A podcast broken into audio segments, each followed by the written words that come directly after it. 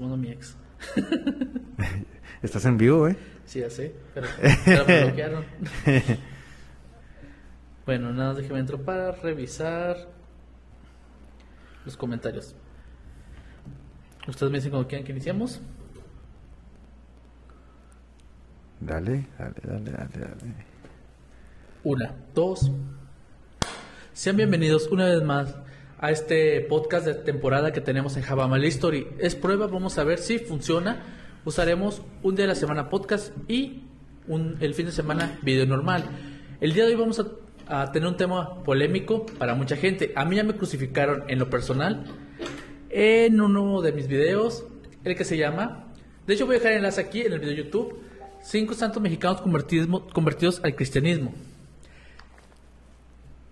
Eh, en sí el video era informativo nada más, no hacía de más, solo decía lo que los libros de historia nos dicen. Pero ¿qué pasó? La gente nos tachó, bueno, me tachó en lo personal de pagano, de... ¿Qué, se le, qué más se puede decir? Hereje. De hereje. No me bajaron de eso. Entonces, si son sensibles a este tipo de temas, son muy religiosos, muy apegados a lo que es su religión, eh, sería lo mejor es que no vean el video completo, ya que no vamos, no es con ánimo ofender, solo tratamos de, decir- hablar del tema. Iba a decirlo como el video que vemos ahorita. Si usted es muy sensible para esto, no lo vea y el otro güey, sáquese a la verga. Eh, no hay otra mejor palabra. Así que pues vamos a iniciar con este podcast, el que titulamos La religión en México. ¿Qué podemos decir sobre la religión en México? México es un país hermoso culturalmente en todo aspecto, ya que cada parte de México tiene su propia forma de pensar, su, su misma eh, ideología, hasta su cultura. Lo vemos aquí mismo en Coahuila, en la laguna, Saltillo, Es el un- pan francés. Es un país riquísimo, es un país millonario, se pudiera decir, en cuanto a cultura y tradiciones. Es un país, güey, que pues así como tú, los, tú lo acabas de decir, cada región tiene sus propias costumbres y, y tradiciones. Dentro de nuestro estado es, hay muchas, hay muchas este, discrepancias, por así decirlo. Tú lo acabas de decir ahorita, Saltillo, el pan francés. La gente de aquí de San Pedro no habla igual a la de Saltillo. no. Ni el pan francés, allá se llama pan francés, ahí es pan lagunero. Y nada más creo que lo venden en HB. El francés creo que es el bolillo. Este, sí, sí venden pan torta, pan bolillo ahí en Saltillo, pero el que venden como pan lagunero, pan francés, bueno, así se llama, pan lagunero. Creo que nada más lo venden en HB, güey. Y está bien feo. Está como en la Ciudad de México que venden el pastel, el pastel, el pan de canasta. Viene lo más parecido al, Al pan francés. Y es para lo que usan para los lonches. Para las tortitas. Sí. Pero fuera de eso, México es culturalmente diverso en todo aspecto. En eso mismo va la religión. Porque, vea, vamos, vamos a irnos tan lejos. En Sinaloa, su santo, Malverde. Malverde, don O sea, Malverde, Realmente aquí no se mira eso. O no se ve muy arraigado. Este, sí, sí he visto y sí conozco gente que tiene altares a Malverde. O no altares, pero alguna imagen de él. O que sí le tienen... Son devotos a él, santo. Sí le, sí le tienen fe o le, o le tienen fervor a, a ese a Yo ese siento que hay un exceso. Yo, yo personalmente creo que es un exceso de figuras, güey. O sea, es que está como esto. No sé si les guste y a lo mejor voy a dañar susceptibilidades, no me importa, güey. Pero esta, esta raza que, por ejemplo, dice: No, es que me gusta mucho Spider-Man o Batman, güey. Y te compras el traje, la almohada, el llavero, la calca, el Eh. termo, el...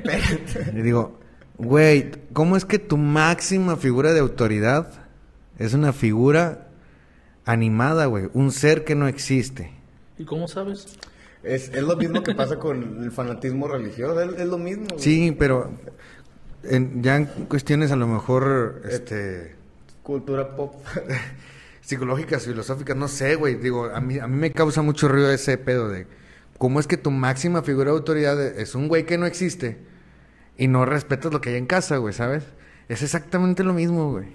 O sea, Sí. ¿cómo es porque que tu devoción le es, le es tan, tan, tan ferviente a un ser que no dices, conoces, es que no has visto? güey? Es alguien que no has visto, güey. Es alguien que no existe y es alguien creado por alguien, güey. Sí, güey. Alguien más creó tus figuras de autoridad. Eso está bien es cabrón, lo mismo, si, si, si lo volteas a, a una, bueno, a Spider-Man al que te estás refiriendo, a esa imagen, o ese superhéroe. ¿Te gusta Spider-Man, verdad, güey? Sí, Ya lo- ya, ya, ya, No, ya. no, no, no, me, me gustan coleccionar figuras y así, pero no lo veo así como que sea mi máxima autoridad o algo, güey. Pero sí creo más en la existencia de los Jedi que, en Jesucristo. ya vámonos. No, eh, ya apágale. Bye, esto fue... Y esta era la prueba, esta fue la prueba. Esta fue la prueba, estábamos haciendo una prueba a ver quién era el más pendejo de los tres y pues Ah, perdón, compadre, discúlpame un chingo. Ya ves, ¿Qué? les dije que iba a dañar susceptibilidades. A ver, ¿a quién? Pero Abraham tiene la culpa por invitarme. Es que mi compadre Osvaldo dice que tiene un, un hombre araña, güey. ¿Pero lo tienes viviendo contigo? Ah, ¿Le perrillo. tienes veladora, carnal? Si le tienes veladora, sí hay Perdón, pedo. Si no, no. este, si no, no, güey. Pero si le tienes ahí una veladora y una estampita, este sí. Ay, disculpas, cabrón. Te apuesto que sí. Osvaldo, ya has publicado fotos y... San Spider-Man. Tu altar no es muy Imagínate que- bonito. Imagínate que haya un así como está la gente en México, o sea, las creencias que tiene la, la raza. Simón. Imagínate que alguien saque esa madre de San Spider-Man, güey. ¿No has, visto, no, no- no has visto los, me- ¿no has visto los memes de Pudiera que, de que un Scorpion de Mortal Kombat lo tenían en una casa con una veladora o los cuadros de Obi-Wan como Jesús? Ah, eso sí lo he visto, sí, la- las Sí. imágenes de... De, De Obi-Wan. De Obi-Wan o en el nacimiento tenían como un pastor, güey, era un Jedi, güey, con el, Simón, la sí capa, vi el meme, güey. Sí lo vi. El- Eh, creo que también ahí va parte de, de la cultura mexicana que, o sea, se ve, no, no, o sea, ve algo similar y lo asimila, o sea, no, no checa, o sea, solamente lo asimila. También hace Sí. años había algo así, güey, de un cabrón que había tapado un nada, güey.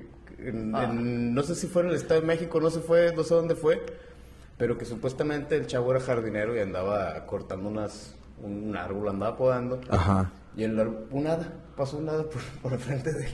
Entonces dice el chavo que fue por un frasco a su casa, atrapó el hada y la tuvo en formol. Y la tenía en formol y yo decía, bueno, ¿y dónde sacó formol este cabrón? verdad? No es de que vayas a la tienda, dame tres pesos de formol. Simón, no lo tengo en la casa. Sí, o, que, o ahí en la casa. Por si se ofrece. sí. Sí. Ahí tengo poquito formol por si, en caso de que se llegue a ofrecer, ¿verdad? Que Pues por si se me que- aparece nada. O si encuentro algo, algo que quiera guardar ahí. O, o dónde dice, güey. Cuando veas un hada, agárrale y ponle Hay un manual, güey. Es que tú no sabes, güey. Hay un Hay manual hay un manual. En la Biblia, como en la página 435, ahí viene. En la página 666, güey. bueno, güey, el vato este tenía ahí en su casa, güey, de, de porque iba, iban a llevarle veladoras y flores, iba Ajá. la gente a ver el hada, güey. Sí. Y resultó que era un, una figura de los X-Men. que salía en las cajitas Sonrix, güey. algo así, güey. Era una figurita de las chiquitas, güey. Es que, ¿hasta, ¿hasta dónde llega, güey, la creencia de las personas o, este sen- o esta necesidad de darle sentido a las cosas En una imagen, güey. Sí, güey. En, en algo que... Digo- Inexistente, en algo... a, a lo mejor yo estoy, estoy pecando yo de lo mismo porque yo estoy lleno de símbolos, güey. Pues una representación también de algo. Pero, no sé, güey, siento que, que, que ponerle rostro a algo y que, es- digo, y que esa sea tu figura de autoridad, a mí me, me causa muchos conflictos. Pero es parte de la, de la, de la humanidad, o sea, el, el ser humano por naturaleza debe creer en algo, Es independientemente. Eso O- viene desde épocas prehispánicas, güey. Desde, desde, yo digo que desde el hombre primitivo siempre... Es, que, o sea, es buscar Claro. una buscar una razón para las cosas. Es por ejemplo los primeros Sí. los primeros dioses eran elementos. Los elementos o sea, naturales. el fuego, el agua, la El tierra. trueno, el rayo, la Todo lluvia. esto fue evolucionando. Por ejemplo, los vamos a los griegos, que tiene son los primeros que tienen una analogía aparte de los ¿cómo se llama? Donde viene este Ga- Ga- Gilgamesh.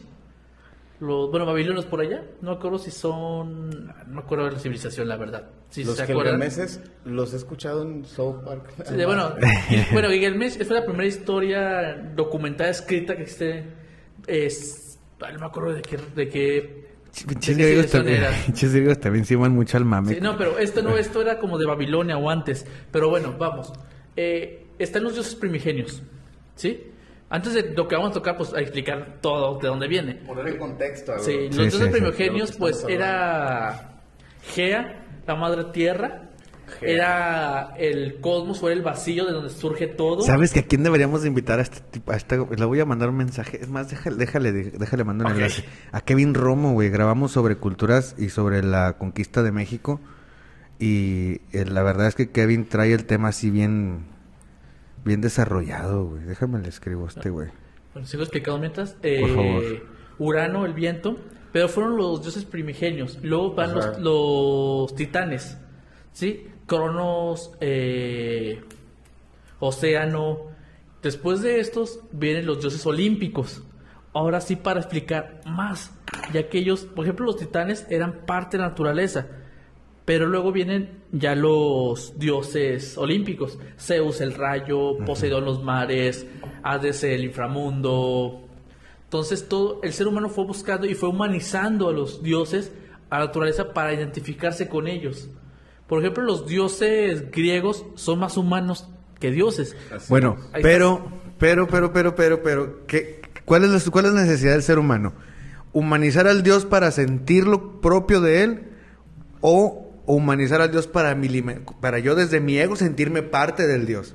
Es, es parte del ego porque el ser humano quiere acercarse a Dios, quiere ser lo más cercano a Dios. Entonces, ¿qué pasa? A Zeus, de Zeus eh, Dios carnal en todo su esplendor. La, acuérdense que hay un meme que la mitología griega con Zeus, mitología griega sin Zeus. O sea, literalmente los dioses griegos cometen errores, se equivocan, mueren. Pero ¿qué pasa? El ser humano busca eso. Tienen hijos, güey, se reproducen. Sí, Exactamente, y con los mismos seres humanos y nacen los semidioses. ¿Qué pasa? Esto lo adoptaron los romanos, pero eh, vámonos ahora a la mitología nórdica. Aquí los dioses pueden envejecer. Este güey donde le cabe tanta info, güey. No sé, güey. Vamos a la mitología nórdica. Los dioses pueden nacer lo mismo. Eh, un vacío, del vacío nace una vaca, no sé cómo se llama. Esa vaca la un hielo, nace Ymir, el- un, gi- un gigante de hielo, de él. Luego nace, le nace a Ymir un hijo de ese hijo, creo que se llama Bari, no me acuerdo. Nace tres hijos más que es Odín y sus hermanos. Para poner en contexto a, a la raza que nos está oyendo o, o viendo, esos son los dioses nórdicos, son los dioses de los vikingos, ¿verdad? Exactamente. Son dioses vikingos. Eh, Donde ya estos se mezclaban los animales. dioses- ¿eh? Donde ya estás mezclando animales. Sí, pero no. Estos dioses eh, nórdicos vienen también de los celtas, de ahí toman parte, pero ahorita voy a eso. Eh, estamos yendo para que vean hasta dónde, porque al final llegamos a la religión, a México, y es un desglose todo esto. Eh, entonces, nace los tres hijos, nace Odín y sus hermanos, matan a Ymir y con su cuerpo hacen el mundo. ¿sí? Luego crean eh, los nueve reinos, eh, Odín se pelea con los Vanir, que son los dioses de la naturaleza. Los Vanir, seguro hasta donde tengo entendido, son parte de los dioses eh, celtas que jalaron a... sincretizaron, vamos, a la sincretización para que los juntaran, porque eran de la naturaleza. Entonces, eh, los dioses celtas, pues, naturaleza, los, los eh, vikingos más de guerra. Entonces se juntaron los Vanir, de ahí viene Njorn, que nació Freya, nace Frey, y luego Odín, donde nace Tyr, nace Baldur, nace Thor, se juntan, pero para esto hay unas manzanas que los hacen que no envejezcan. ¿Sí? Entonces, ahí los humanizan más porque el dios puede envejecer, el dios muere. Ahí está Baldur. La muerte de Baldur provoca el Ragnarok. Entonces, los dioses temían a la muerte, y los, pero para ellos la muerte era lo más glorioso. Los vikingos realmente querían morir en batalla, a como fuese el lugar, porque querían llegar al Valhalla o querían llegar al Palacio de Freya. El que moría de enfermedad o moría de viejo iba al Helheim, al inframundo, y nadie el quería. inframundo del- de los nórdicos. Exactamente, y nadie quería ir a Helheim. ¿Por qué? Porque ahí eras azotado por corrientes de hielo, eras atormentado por el perro monstruoso de Hela. Ajá. Entonces no querían ir a eso. Ser indigno morir por porque te tocaba ya. Exactamente. Que se te acababa el tiempo. Y fíjate que la mujer por parto podía ir al Valhalla. Ajá. ¿Por qué? Porque al final lo toman como una guerrera. Bueno, vamos a esto. Allá que mencioné, acabo de mencionar una palabra muy importante, sincretización. ¿Qué quiere decir? Que tomaron dioses y los fundieron con sus creencias. Los romanos es un ejemplo de sincretización enorme. Acabas de tocar una- un temita, güey, que también está muy acorde al tema actual. Porque que hablas del- del- de la mujer en el parto. De, de- desarrolla un poquito más eso. Porque se, se, se pega chingón a lo que está ahorita en redes sociales. Ok. Eh, para la mujer, eh, el tener un hijo era muy importante, más si era un hijo sano. En la cultura nórdica. Exactamente, porque si nació un hijo con defectos, lo dejaban, lo sacrificaban, ya que pues, no, era digno. No, no, no era que no era digno, simplemente no iba a poder llevar una vida normal, iba a sufrir mucho. Ujú. Si si vieron la serie Vikings, vieron a, a Ivar. Ragnar lo quería matar. No lo he visto. Bueno, se la recomiendo bastante. Ragnar quería matar a Ivar. ¿Por qué? Porque nació con los huesos frágiles, se rompía, entonces decía, ¿qué vida va a tener mi hijo? Pero Asluk lo defendió. Bueno, entonces, una mujer si moría en el parto, porque estaba dando una vida y porque para ellos era algo majestuoso, iba directamente al Valhalla o con Freya, no iba al Helheim. Ahora, muchos van a decir, eh, vamos ahora a revisar un poquito la mitología griega. Estoy también mostrando los inframundos que tiene cada uno. La mitología griega, si morías un, en guerra glorioso, ibas a los campos elíseos. Si morías deshonroso y eres una escoria, ibas al tártaro. Pero en una muerte normal, ibas al Hades. ¿Sí? Si no tenías tus dos moneditas, te quedabas ahí vagando. Pero si tenías moneditas... Como a huevo siempre hay que darle un algo después de... güey. Exactamente. Ahora, Eso es de lo de la leyenda de que tienes que tener dos monedas para poder cruzar el... con... No me acuerdo cómo se llama el del barco. Se me fue el Sí, nombre. pero te sube a la, a la barca y te cruza tu, Noé, a tu güey. destino. Ahora, vamos al ya tomamos temas del inframundo, ahora vamos a la sincretización. Los romanos. Los romanos sincretizaron a todos los dioses griegos. Pero a diferencia de los dioses griegos que tenían a Zeus como el dios supremo, ellos adoraban más a Marte. ¿Por qué? Porque eran, eran guerreros, ellos que iban conquistando. Ajá. Entonces Marte es Ares. Ajá. Entonces ellos sincretizaron sus creencias con los griegos y dicen que Ares es el padre de Rómulo y Remo y que de ellos, por ellos, son guerreros, tienen que conquistar porque vienen de un dios. Ahí va, crearon. En la mitología, en la Biblia dice que nació Adán y Eva. Sí, los sumerios, ya son los sumerios, dígame, también tienen la creación del mundo de dos hombres, un hombre y una mujer. Los vikingos, los nórdicos tenían también a un hombre y una mujer, que ellos nacieron del, de un tronco que Odín esculpió y dejó en Midgard, que es la tierra. Bueno, se fijan cómo todo se empieza a juntar, Sí. todo empieza a enlazarse. ¿Por qué? Porque al final todos venimos de un- mismo origen y de ese mismo origen todo se fue separando. En la Biblia habla de un diluvio. ¿Sí? Los indos, hindús tienen también su diluvio. Y las, la historia hindú se escribió mucho antes que la Biblia. Hay un diluvio con los sumerios, que los babilonios tomaron, de los cuales los hebreos escucharon y también eh, pasaron a sus historias. Entonces, el diluvio viene de Babilonia. O sea, muchas cosas que vemos en la Biblia son tomadas también de otra parte. No lo digo yo, gente, lo dice la historia. Ajá. ¿Sí? Y es que, de hecho, pues muchas culturas tienen, vaya, mucha similitud. Exactamente. Aunque no sea igual, pero la mayoría tiene sus mesías. La mayoría tiene sus Jesús, Pero pero, yo- yo- de, otra, de otro nombre. Yo siento que, que, ahorita- que antes era más fácil porque lo- no había medios de comunicación, güey. O sea, no había manera de, de- de documentarlo también. Entonces puedes decir, eh, pasó esto, esto y esto y esto, y, y ¿cómo chingados lo comprobabas? ¿Y cómo le decías lo contrario, güey? Está como la Iliada y la Odisea. Esta la escribió Homero. Homero era ciego. Homero se pasaba de boca en boca. Homero le escribió, pero aquí se preguntan, ¿cómo le escribió Homero si es ciego? Homero era ciego. Pero bueno, ahora sí, ya estamos tomando puntos importantes de la, Sí. de la religión, del cristianismo. Ahora vámonos, ahora sí, a México. A Mesoamérica, caray. Yo, les voy a ser muy sinceros, me he enfocado más en estudiar la historia mexica que la maya. ¿Sí? En la historia mexica tenemos también reinos de la muerte. ¿Sí? Tenemos, eh, no me acuerdo voy a decir los nombres como son, pero sí los dioses que están ahí. En el, bueno, el inframundo de los... Ese dice que está en Mictlán. El Mictlán. Y luego viene Eh, lo- Mictlantecutli. Mictlantecutli. Oye, cabrón, ¿sí ¿sabes? Te digo que trae un chingo de información en la cabeza, güey. Uno se vuelve loco. Entonces, era lo que morían de forma natural. Los que mor- morían en guerra iban con... Huitzilopochtli. Huitzilopochtli, exactamente. También iban las mujeres que morían en parto. Ajá. La Y gente... también por eso mismo que acabas de decir, porque se consideraban guerreros. Exactamente. Eh, los niños que morían ahogados o la gente que moría ahogada iba con Tlaloc. Sí, el dios de la... Del agua bueno, de la pero yo, bueno, es que aprovechando el tema, porque pues es ahorita el pedo del aborto, ya ves. Este se me hace muy digno eso, de, o sea, que, que, que categoricen la muerte de la mujer de una manera muy digna. Pero el trato, ¿cómo era, güey? Es que mira, por ejemplo, en la mitología, en la mitología, en la historia, eh, los vikingos tenían más privilegio las mujeres que muchos tienen como que ah, las tenían. No. La mujer se puede divorciar si el hombre era infiel. La mujer puede elegir otro esposo. Se puede quedar con las propiedades del marido o pedir la mitad. Pero también estaba a un nivel más bajo. ¿Sí? Pero, por ejemplo, ellos tenían un palacio que dirigía Freya, una mujer, una diosa, la hermana de Frey. Eh, los griegos, la mujer era más esclavizada, pero también tenía sus derechos.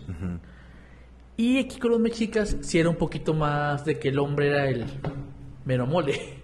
Sí.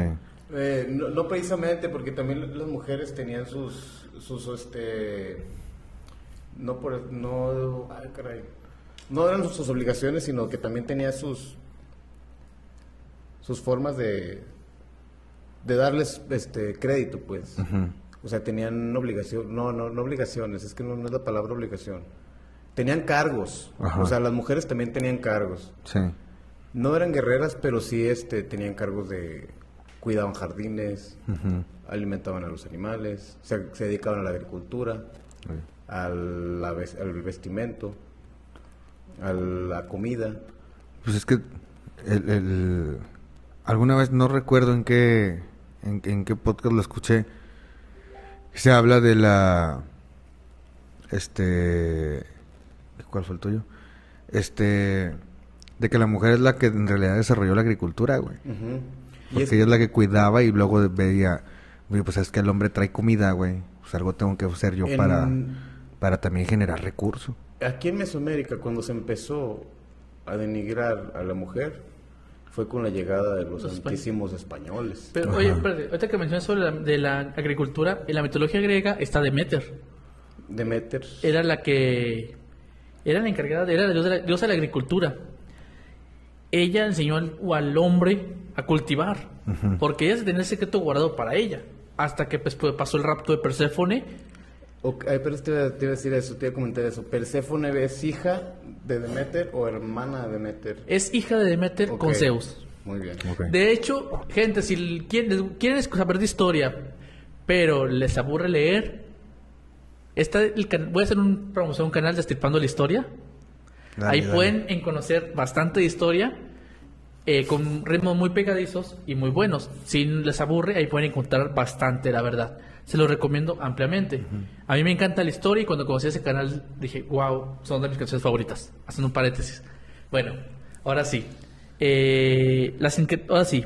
Ya hablamos sobre dioses, ya estamos en la mitología mexica, que es en sí donde parte casi toda la- la religión mexicana. Así es. ¿Por qué religión mexicana? Porque lo, lo que adoramos aquí no lo adoran en España, no lo adoran en Venezuela. Es mexicano nada más. Entonces ahora sí. Tenemos nuestros propios reinos, tenemos el Mictlán, que es el inframundo. Eh, tenemos a Quetzalcóatl, el cual era un gobernante justo, blanco, barbado, es lo que dice la gente, es lo que decían los mexicas, o es lo que según tradujeron en los códices. Ajá, este, es que se supone que, bueno, Quetzalcóatl era la máxima autoridad divina aquí en, de los mexicas. Entonces, había un códice que iba haber un regreso de él. Bueno, déjame cuento la, his- el La mito de, de historia. Déjame contar. Eh, se- Ya eh, prende el pinche cigarro, güey, por favor. Güey, es que si lo prendo, güey, siento que se va a escuchar el... Sí. Bueno, Nomás te alejas tantito. sí. Bueno, eh, los dioses querían crear a la humanidad, querían que la- a seres que la alabaran. Entonces empiezan a crear ciclos, voy a llamar ciclos solares, ¿sí? Soles. Entonces, el primero, no me acuerdo, no les voy a decir el orden, pero el primero eran seres que eran como muy vanidosos y los ponen en, en peces, el segundo lo vuelven en monos, el tercero lo vuelven en elotes. maíz. El maíz. Entonces, el- eh, los dioses se decepcionan y le dicen a Metatricutli que se lleve los huesos de donde creaban al ser humano. Quetzalcóatl, antes de todo esto, había una bestia. No me acuerdo cómo se llamaba. Era un co- como cocodrilo con muchas bocas. Eh, Chipatli. Chipatli se llamaba, creo. Ok. El, bueno, de donde se creó la tierra. Era, era también una, una deidad, pero es, es una serpiente. Zipacli es Sí, serpiente. es de donde crearon a la tierra. Que Quetzalcóatl va con su hermano Tezcatlipoca. Va y van a querer matar a la, a la bestia. Entonces, quieren que trae, atraerla porque está en un mar enorme. ¿Qué hace? Tezcatlipoca se arranca la pierna. Si se miran las figuras de Tezcatlipoca, siempre tiene o un hueso en, la, en vez de pierna o le falta la pierna. ¿Por qué? Porque lo usaron como sacrificio para traerla. Una vez que lo trajeron, Quetzalcóatl y Tezcatlipoca lo mataron y quedaron a la tierra. Eh, Tezcatlipoca era el hermano de Quetzalcóatl, pero su- el padre de los dioses, padre Quetzalcóatl, ala- alabó a, Quetzal- a Quetzalcóatl. Si ven que empiezo a batallar es por las palabras, ¿eh? Dale, dale, Ah, dale. ayudan a. Alaban a Quetzalcóatl por tal proeza. Y Tezcatlipoca entra en celo. ¿Por qué? Porque espérame, yo sacrifiqué mi pierna y le dieron toda adoración a este. Esto no es justo. Después de esto, Quetzalcóatl está, eh, se siente obligado a crear a la humanidad. Entonces, ¿qué pa- pasa? Baja a Mictlán pasando por todos los niveles. Así es. Eh, ahorita le voy a pedir que, que nos describa porque no me acuerdo nombres y sé que son piedras, eh, son vientos Oye, o que le, piedras. que le mande saludos a César Beltrán del Río. Saludos, César. Ya se, ya, Ok, ya, ya se los mandó. bueno, después de eso- Hasta Arlington, no sé cómo se pronuncia Texas. No sé, güey, ahí está. Hasta Harlington, Texas. Arlington, Texas. Texas. Bueno, después de esto, Saludos. eh, llega con Mitaticutli y le pide que le dé los huesos. Ajá. accede y se los da sin problema, pero luego se enoja y dice, espérame, ¿por qué le va los huesos? Le tiende una trampa a Quetzalcóatl y este cae por un pozo, muriendo y quebrando los huesos. Pero como es un dios, no puede morir. Revive y vuelve. Entonces, como luego están todos quebrados, eh, nacen hombres chaparritos, altos, de todo tipo. ¿Por qué? Porque de ahí viene la diversidad. Entonces ya nació el quinto sol. Somos nosotros todavía. No, nos hemos extinguido. ¿Qué pasa? Que es el cual, pues es el Dios supremo, anda por toda la tierra conviviendo con todos los seres humanos. Es muy justo. Ahora esto, Tezcatlipoca estaba celoso. Entonces, ¿qué hace? Tiene un plan, se disfraza anciano y embriaga con pulque a su hermano. ¿Qué pasa? Empiezan a hacer manes en la ciudad, empieza a querer violar a las mujeres. Día siguiente, con una resaca, le cuentan lo que hizo. Dice, no, no fui yo, sí, sí fuiste tú. Entonces, avergonzado, se exilia, Pedro haciendo una promesa, que va a volver. Y se desaparece con sus barcos y ya, se va en el horizonte. ¿Qué pasa? Tiempo después, viene un barco del horizonte con gente barbada, blanca, y dice, espérate, es Quetzalcóatl el que está volviendo. Aquí voy a hacer un paréntesis, porque muchos dicen que sabían que no era Quetzalcóatl. Muchos dicen, no, es que se hicieron pasar por dioses. No, sabían que no era Quetzalcóatl el que venía. Pero había una profecía que iba a venir alguien, iba a acabar con los mexicas. Y eso estaba profetizado. Entonces, ¿qué vamos a esto? Ya contamos la historia de Quetzalcóatl, Dios Supremo. Ahora vamos con la historia de eh, eh, Huitzilopochtli. ¿La quieres De contar? la guerra. ¿La quieres contar? Es el dios de la guerra. Exacto. Huitzilopochtli. ¿O la cuento yo? Dale. Ok. Dale. De aquí- eh, les estoy mencionando dioses de los que vamos a tomar ahorita para hablar sobre sincretización. Sí, Sí. dale, dale, dale, dale. Huitzilopochtli, el dios de la guerra. Su madre, no me acuerdo cómo se llamaba. Tonatzi, creo que es. Tonatzin. Sí, creo que es. Eh, si van al templo mayor, al museo, está una piedrota donde está con dos serpientes como vestido, calaveras, dos caras. ¿Por qué? Porque es una deidad primigenia. De hecho, bueno, ahí estoy haciendo un paréntesis en tu historia. Tonatzin era la madre tierra aquí en, en Mesoamérica. Eran similares, si tú te ibas de los mexicas a los mayas, había una similitud en los, en los dioses, pero tenían otro, otro Nombre. nombre. Igual que Tzalcoatl, acá era Cuculcán, pero era el mismo, era el mismo dios. Entonces Tonatzin era como que la reina universal, la madre tierra universal. Entonces cuando llegan tus compadres los españoles se aprovechan de esa imagen. Ujú. Y es No, spoiler, Ah, eh, spoiler. Pero quiero, quiero contar la, la historia antes. Entonces, eh, bueno, supone que Tonatzin estaba barriendo un templo. Para esto quiero creer que ya tenía como cientos de hijos. ¿sí? Entonces estaba barriendo un templo. Y en eso llega una, una bolita de plumas de colibrí y se las guarda en su bolsa. Sigue barriendo. De pronto siente que la bolita entra en su estómago Trae y está embarazada similitudes, entra a su estómago.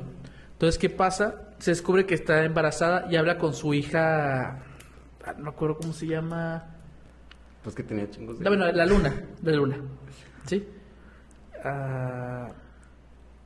Cuatlicue. La Coatlicue. Sí, en- eh, le dice entonces, esta le dice a sus hermanos, oye, mi mamá está embarazada, nos acaba de, de deshonrar a todos. It's magic. Entonces, ¿qué Güey, pasa? nos van a desheredar, cabrón. Nos van a quitar. Ay, vale madre. Dice, está embarazada, nos está decepcionado, vamos a matarla. Entonces, Cuatlico enfrente viene con todos los hermanos a matarla. Pero en eso está Tonantzin, ¿cómo se va el cerro? Ya en, pos- en pose de parto. En eso, vi aquí vienen sus hijos. Pero, Huichilopochtli le hablas de interior. No temas, madre, yo te voy a defender. Entonces, nace y nace un hombre guerrero, o sea, nace armado. Y vienen todos los hermanos contra él y los empieza a matar y los empieza a arrojar al cielo. Ahí hacen las estrellas. A Coatlicue, por ser la que hizo la rebelión, la desmiembra y le arroja a la luna. Entonces, si tú ves en el templo mayor, está la piedra de Coatlicue, o sea, toda desmembrada. Ahora voy a esto. Ya toqué los dos puntos de la, que usaron para la sincretización en México. A dos dioses muy importantes. Tenían un chingo de tiempo para estarse inventando cada chingadera, va. Güey, pues no había nada, no había internet, güey. No, no había, era de pues, estarse sentado, güey, viendo ahí, pues vamos a inventar un dios, ¿no, cabrón? Pero ya tenemos 500. Otro, no importa. güey, pues, otro. Bueno, ahora sí, llegan los españoles. Ajá. Entonces, llegan primero a Veracruz. Entonces, quiero que se empiecen a topar con pueblos. Entre esos están los tlaxcatecas. Primero llegan al... Alperan a Veracruz, de ley. Sí, primero llegaron al, al puerto de Veracruz. Entonces, llegando ahí, se empiezan a inmiscuir con la raza que estaba ahí. Entonces, la raza de ahí le empieza a decir de todas las injusticias que hay por los mexicas, porque pues ellos les cobraban tributo, tenían Ajá. que... Sacrificios. Aparte de sacrificios, tenían que tenerles piedras, plumas, comida, tenían que cazar para ellos, se llevaban a las mejores mujeres para ellos, este, o a los guerreros, o a los hombres para hacer este, trabajos forzados. Simón. Entonces llegan y les piden paro y se empiezan a inmiscuir y empiezan llegando y llegan a, a, a lo que es este Teotihuacán ahorita. Y pues empieza la, la conquista. Pero sí se aprovecharon de ello este, pensando que eran Quetzalcóatl. Sea, llegaron con, con, con esa, con esa intención, diciendo que pues eran unos dioses que venían a, a mejorar supuestamente, pero pues acabaron Sí, de hecho, justo lo platicaba, lo platiqué con Kevin Romo, el que les digo que él, él estudia mucho el tema este de la conquista de México. Y sí, justamente hab- hablaba él, y me dice, es que llegaron en cierta manera a mejorar, pero en realidad la mejora fue matar gente, güey. De hecho, vámonos, llegaron a, a, a- ¿Cómo se llama? ¿Cómo se llama aquí la ciudad? Se me fue el nombre. Es que es Teotihuacán ahorita, Teotihuacán, pero Eh, para- se me fue ese... se- Tenochtitlán. Tenochtitlán. Llegan a Tenochtitlán. Llegan, entonces, este, ¿era Moctezuma? Moctezuma era el que estaba El- rigiendo ahí cuando llega... Entonces Hernán llega y dicen, espérame, no, quiere, no queremos pelear, los acogen y entran. Entonces, eh, creo que en una de estas, eh, Cortés se va. Ah, quiero aclarar, la mal, no es malo decir que somos malinchistas porque la Malinche fue víctima de circunstancias. No fue mal. Sí. No, a ella la, la regalaron, entonces como un regalo tenía que obedecer a su amo. Entonces ella no traicionó a México, los mexicanos lo traicionaron a ella. Malitzin, desde muy pequeña, fue, fue abusada. No, a lo mejor no sexualmente, pero sí la, la regalaron, su madre la regaló y sirvió como esclavos a unas tribus. Y eso se la dieron como regalo a Cortés. Entonces, ese era un regalo, ni modo que le dijera que no le iba a matar. Entonces, tenía que hacerlo. En sí, los mismos pueblos de aquí la traicionaron y ellos fueron los que causaron su muerte porque ellos lo usaron como. Porque había, creo que un español que hablaba maya. Entonces, ella hablaba maya con él y él le traducía a Cortés. No, bueno, aprendieron aquí a hablar porque era imposible que viniendo de allá llegaran a No, hablar es que creo que, no había, un, había una expedición que vino antes a México y que y uno de ellos fue capturado por los mayas, eh, Yucatán, no me acuerdo esos lados, Sí, es y, en Yucatán, es y, en y. Cortés lo rescató. Entonces él hablaba maya, entonces eh, estaba Litz, eh, Mal- la Malinche, sí. hablaba maya, Hablaba entonces, maya, hablaba náhuatl, náhuatl entonces él- le hablaba náhuatl, él le decía en maya a este y él le traducía el español a Cortés. Ujú. Entonces era la forma en que se explicaba, porque pues ni modo que el español lo entendía pues, las sí. palabras. Entonces, aquí eso del malinchismo, no, o sea, fueron ellos mismos quienes causaron su perdición. Es un mal término ese, el malinchismo. Porque Sí, se- te dicen mal- malinchista por la malinche, Ajá. porque se supone que la malinche fue una traicionera que traicionó a su Sí. patria. Entonces, cuando te dicen Sí, pero fue víctima de las circunstancias. Cuando Sí, te dicen me- a ti malinchista, es por decirte traidor a la Sí, pero patria. es un sesgo que ya Sí. se quedó, ya no va a cambiar, güey.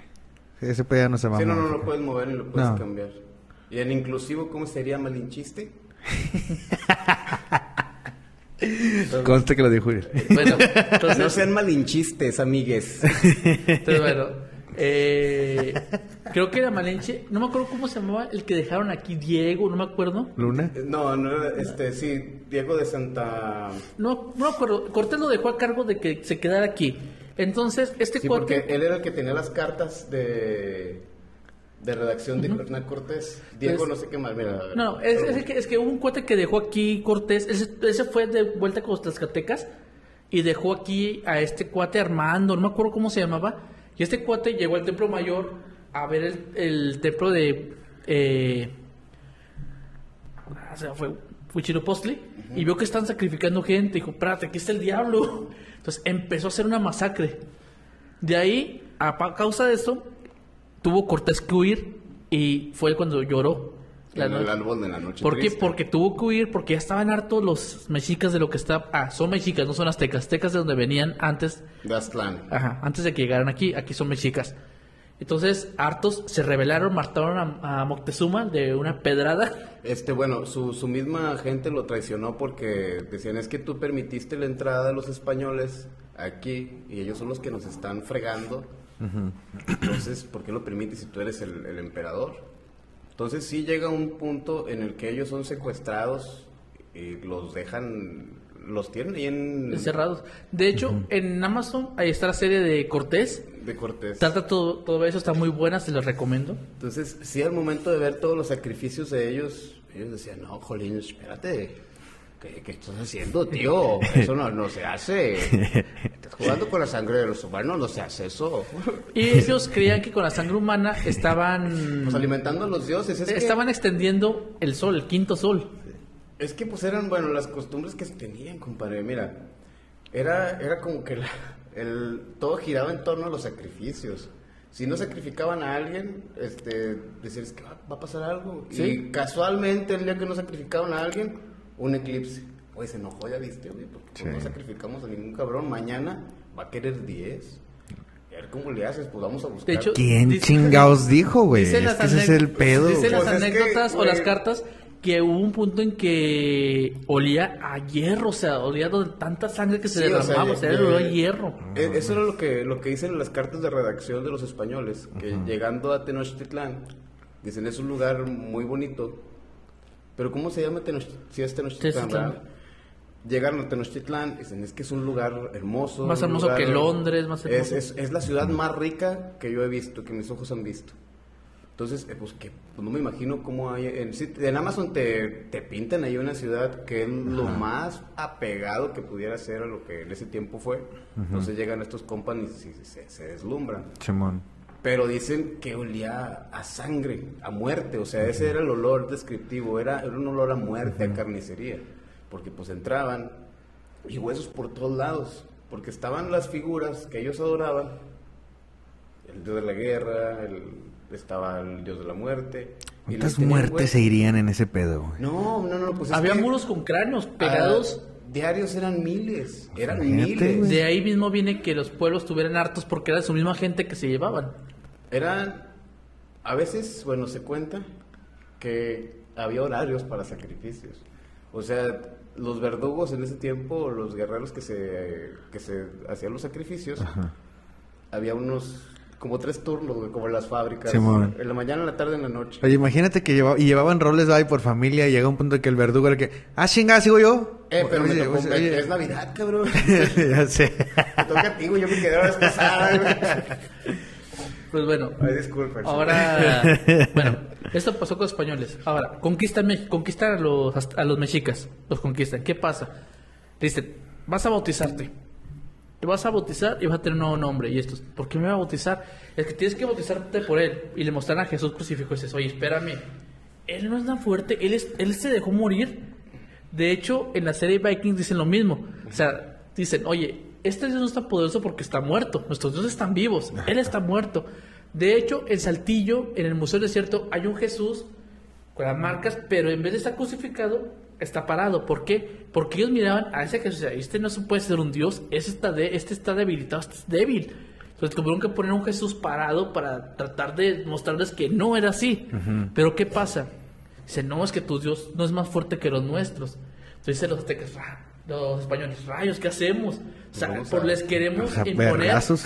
Les queremos imponer y no quieren. Sí, pues esa, esa fue, yo digo que fue el, el último método que usaron, porque se dice, hay, hay escritos y hay códices donde hacían montajes en puntos estratégicos de apariciones, o sea, de santos, o Eh. imágenes de ellos. Por ejemplo, vamos a, a la, a la montaña, tal cerro, porque en ese cerro está el templo de Mictlantecuhtli o está de cualquier otro dios. Y ahí es donde le rendían tributo o hacían los sacrificios. Y dicen los españoles, vamos. Pero para esto ya le tenían ahí montado algo. Ajá. Una imagen de Jesucristo o una cruz o algo. Miren lo que apareció. Vamos a sentarnos y vamos porque su, su Dios está comunicando con nuestro Dios y quiere Están negociando que- Sí, algo así. Entonces uno sí se dice, "Ah, no mames, no me la creo. güey". Ajá. Entonces, ¿qué pasa? No, pero deja eso. Putazo. Vamos a- Putazos, ok. Empiezan a decir, espérate, tú- empiezan a relacionar los dioses. Y dice, a ver, dice Huitzilopochtli, este Dios pide sacrificio, esta es muerte. Ese es Satanás. Ajá. Este es el diablo. ¿Por qué? Lo relaciona así. A ver, tenemos a la, a la Virgen, ¿cómo se llama la de, la de Zacatecas? La de la Candelaria. Ellos traen la Candelaria. Esta es nuestra Virgen, pero ellos dicen, no. Entonces, ¿qué hacen? Perdónenme por lo que voy a decir a la gente. Dilo, dilo. Pero sí digo, disculpen, esto es lo que escriben eh, la historia, no lo digo yo, lo dice la historia. ¿Qué pasa? ¿Se acuerdan lo que comentamos de Tonatzi. Bueno, ¿qué pasa? Hay un templo, hay una roca enorme con Tonantzin donde ellos iban a rezarle. Cuando Zumárraga ve eso y dice, espérame, esto no puede ser. Es el que escribe todo esto, ¿eh? un fray lo escribe.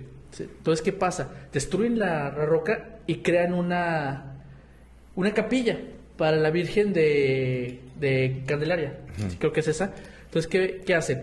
Le siguen yendo a rezar, pero dice eh, Zumárraga, es que ellos no, ellos no vienen a adorar a nuestra madre, van a adorar a su madre. Tonatzin. Si ellos no están, entonces, ¿qué dice? "Ay, Tenemos que hacer algo para que adoren a nuestra Virgen. ¿Qué, qué dicen los españoles? Pues ponle una Virgen morena, es algo que lo identifiquen con ellos. Entonces, ¿qué hacen? Hola, partido político. Entonces, inventan, eh, sacan, eh, le dicen, mira, se apareció y sacan el mito de Juan Diego. ¿Por qué digo que es un mito? Porque Zumárraga jamás escribió sobre eso. Y Zumárraga escribía por todo. ¿Sí? No lo digo yo, lo dice la historia. Entonces, lo escribe, entonces dice, es la forma en que, miren, es como ustedes. Entonces, ¿qué hacen? otro montaje, Lo- lo güey. empiezan- sí, entonces Es dicen- que es de los montajes que estamos hablando. entonces ¿no? dicen Tonazzi, Es Tonazzi, entonces, de hecho dicen Tonazzi, Tonazzi, tu madre, es que es su madre, es su madre, entonces de ahí viene la adoración a Tonazzi. Ahora, Quetzalcóatl dice, oye, este se parece a Jesús, pues vamos a hacer que sea Jesús. Bueno, es que miren, también el hombre arroyo que iba a venir cierto día, ah, Jesús, es Jesús. Ahora, Tlaloc, en Xochimilco se adoraba a Tlaloc, ¿sí? Creo que es muy obvio, ¿verdad? Por el agua. Exactamente. Entonces, ¿qué hacen? Pues tenemos que buscar una figura. Entonces, ¿qué hacen? Hacen una figura de niño pan, un Jesús, niño, y meten una figura de Tlaloc. Para que la gente diga, "Ay, aquí es que ese Tlaloc se convirtió en este. Entonces, ah, y le van y le adoran. En Veracruz, a, a Tezcatlipoca, lo juntaron con. Porque son la- eran las mismas fechas, la, la fiesta de Juan Bautista con la Tezcatlipoca. Ah, es el mismo.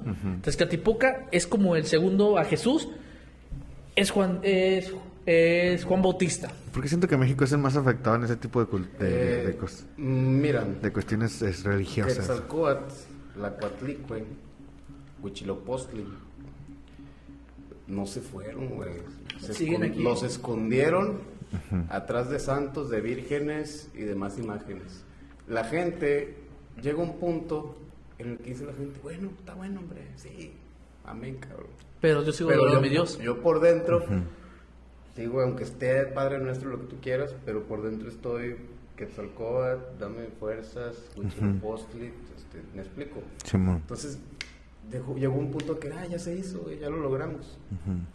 En el sur, que bueno, Chiapas, Yucatán, son de los estados que menos hay catolicismo y están más apegados a sus Ah, creencias. de hecho, son todavía no se ha acabado la conquista, porque como ese, esos no han sido conquistados todavía. Mm, O, o están, porque es todo, todo México fue conquistado, pero fue como que más apartado.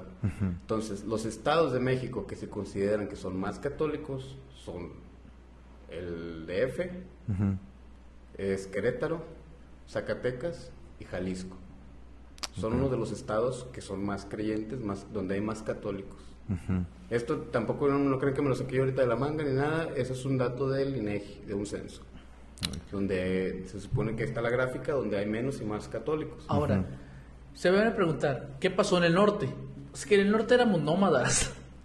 O sea, en el norte no eran con lo mismo que decíamos, dioses de deidades de, ah, el dios del trueno, el dios del fuego. O sea, no, era, no hubo tanto batallar aquí, porque aquí eran nómadas. Aquí solamente llegaron los mestizos y se quedaron aquí. ¿Por qué? Porque aquí eran nómadas, aquí no había nadie.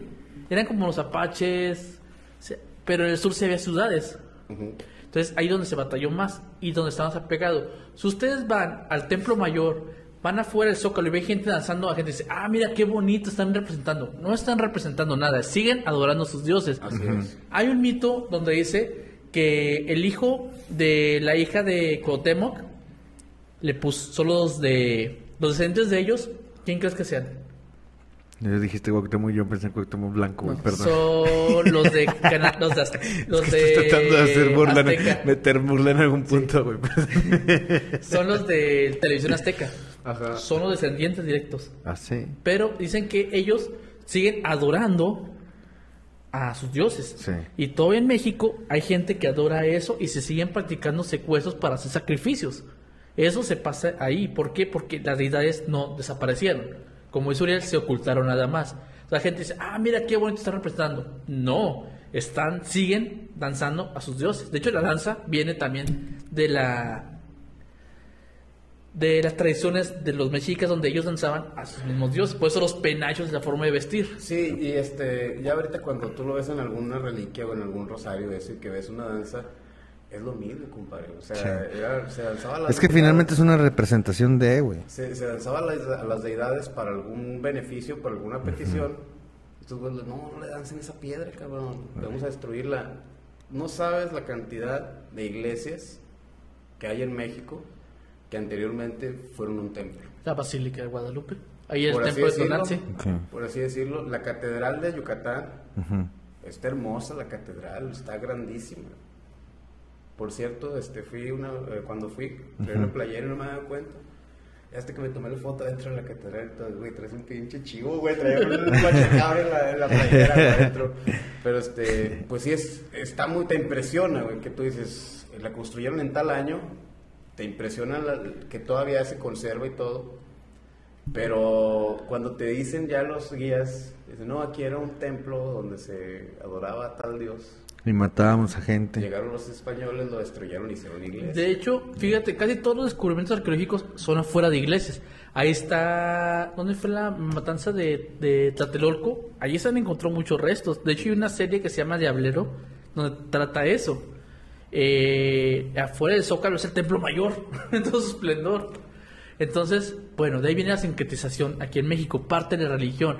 Ahora, aparte de eso, de la sincretización, tenemos santos propios, santos que no conocen en otros lados. Por ejemplo, ya lo hemos hablado, el santo Niño Fidencio. Así es, José Fidencio Contastino Cintora. El niño Fidencio. Así es. Exactamente, ya lo mencionamos en el podcast pasado, pero como decimos, él venía de Guanajuato, Él viene de Guanajuato. Este. sus papás como habían muerto, Mm, se viene él con la mamá, la mamá era curandera, se viene a Espinazo, Nuevo León. Entonces, en Espinazo, Nuevo León, el niño, que le decían, empezó a asistir partos con la mamá y empezó a hacer curaciones. Entonces, por la manera en la que él hacía los partos o las curaciones, la gente empezó a acudir mucho a él. Tanto que la casa donde él estaba viviendo se llenaba. Se juntaba mucha gente. Él lo que decide es irse al desierto de Espinazo, Nuevo León. En Espinazo, donde está la iglesia, todo hace muchísimo calor porque está pues en el desierto. Puro montes, donde él se fue, él se fue y se puso ahí y la gente hacía campamentos para quedarse ahí. Miles de enfermos. Se dice que en ese tiempo, que fue en el 1800... Justo se voy a preguntar, ¿cuándo fue eso? Bueno, él nació en mil- 1898, pero en el tiempo que él... hace las 1898. Él nace. Ok. Cuando él se viene a Espinazo, él tiene, ¿qué te gusta? 17, 18 años. Era un joven, un adolescente ya. Entonces, cuando él hacía las curaciones, no duró mucho tiempo haciéndolas. O sea, fue muy poco el tiempo que estuvo. ¿Fue ese acaso, te gusta, 10 años? Lo que él estuvo haciendo sus curaciones. Entonces, sacaba tumores con vidrios. Vidrios tirados, así donde alguien llegaba... Que, "Ah, quebraba la botella y decía, este vidrio es el que me sirve. O, o se lo hallaba ahí, venía este, alguien que, ah, que le, me duele la panza. No, hombre, acuéstate ahí en la tierra, hombre. a ver, un vidrio y lo empezaba a palpar. Así, así, tal cual lo estaba haciendo. Los, las muelas agarraban pinzas de mecánico y les de sacaba. carro y sacaba muelas.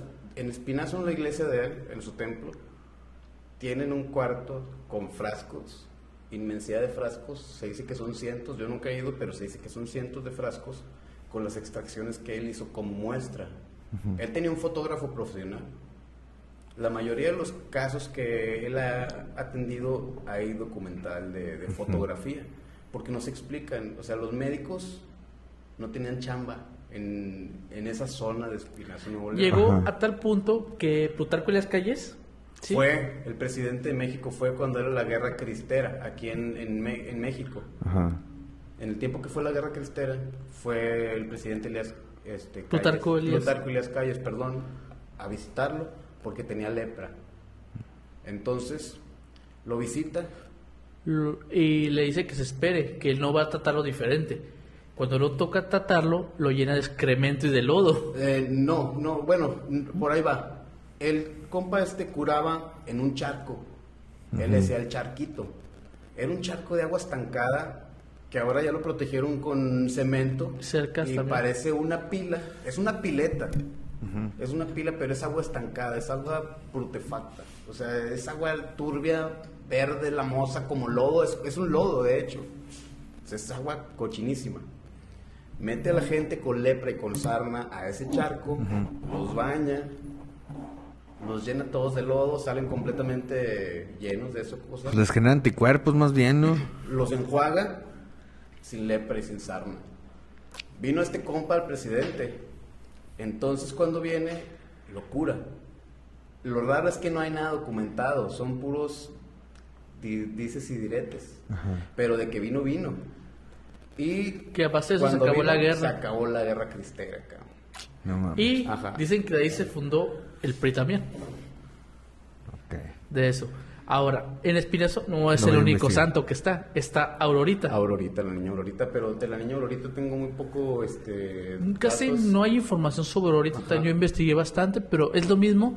El niño Fidencio actualmente se manifiesta, eh, tú tienes que hacer un peregrinaje por ciertos lugares para hacer cajita. No sé cuántas iglesias yo tenía información en mi Hay pasado. que hacer un pinche ritual acá, mamón, Cuando- para ver qué no, pasa. mira, cuando él muere... él- ¿En qué año murió? En 1938. Él murió en octubre en Espinazo, Nuevo León.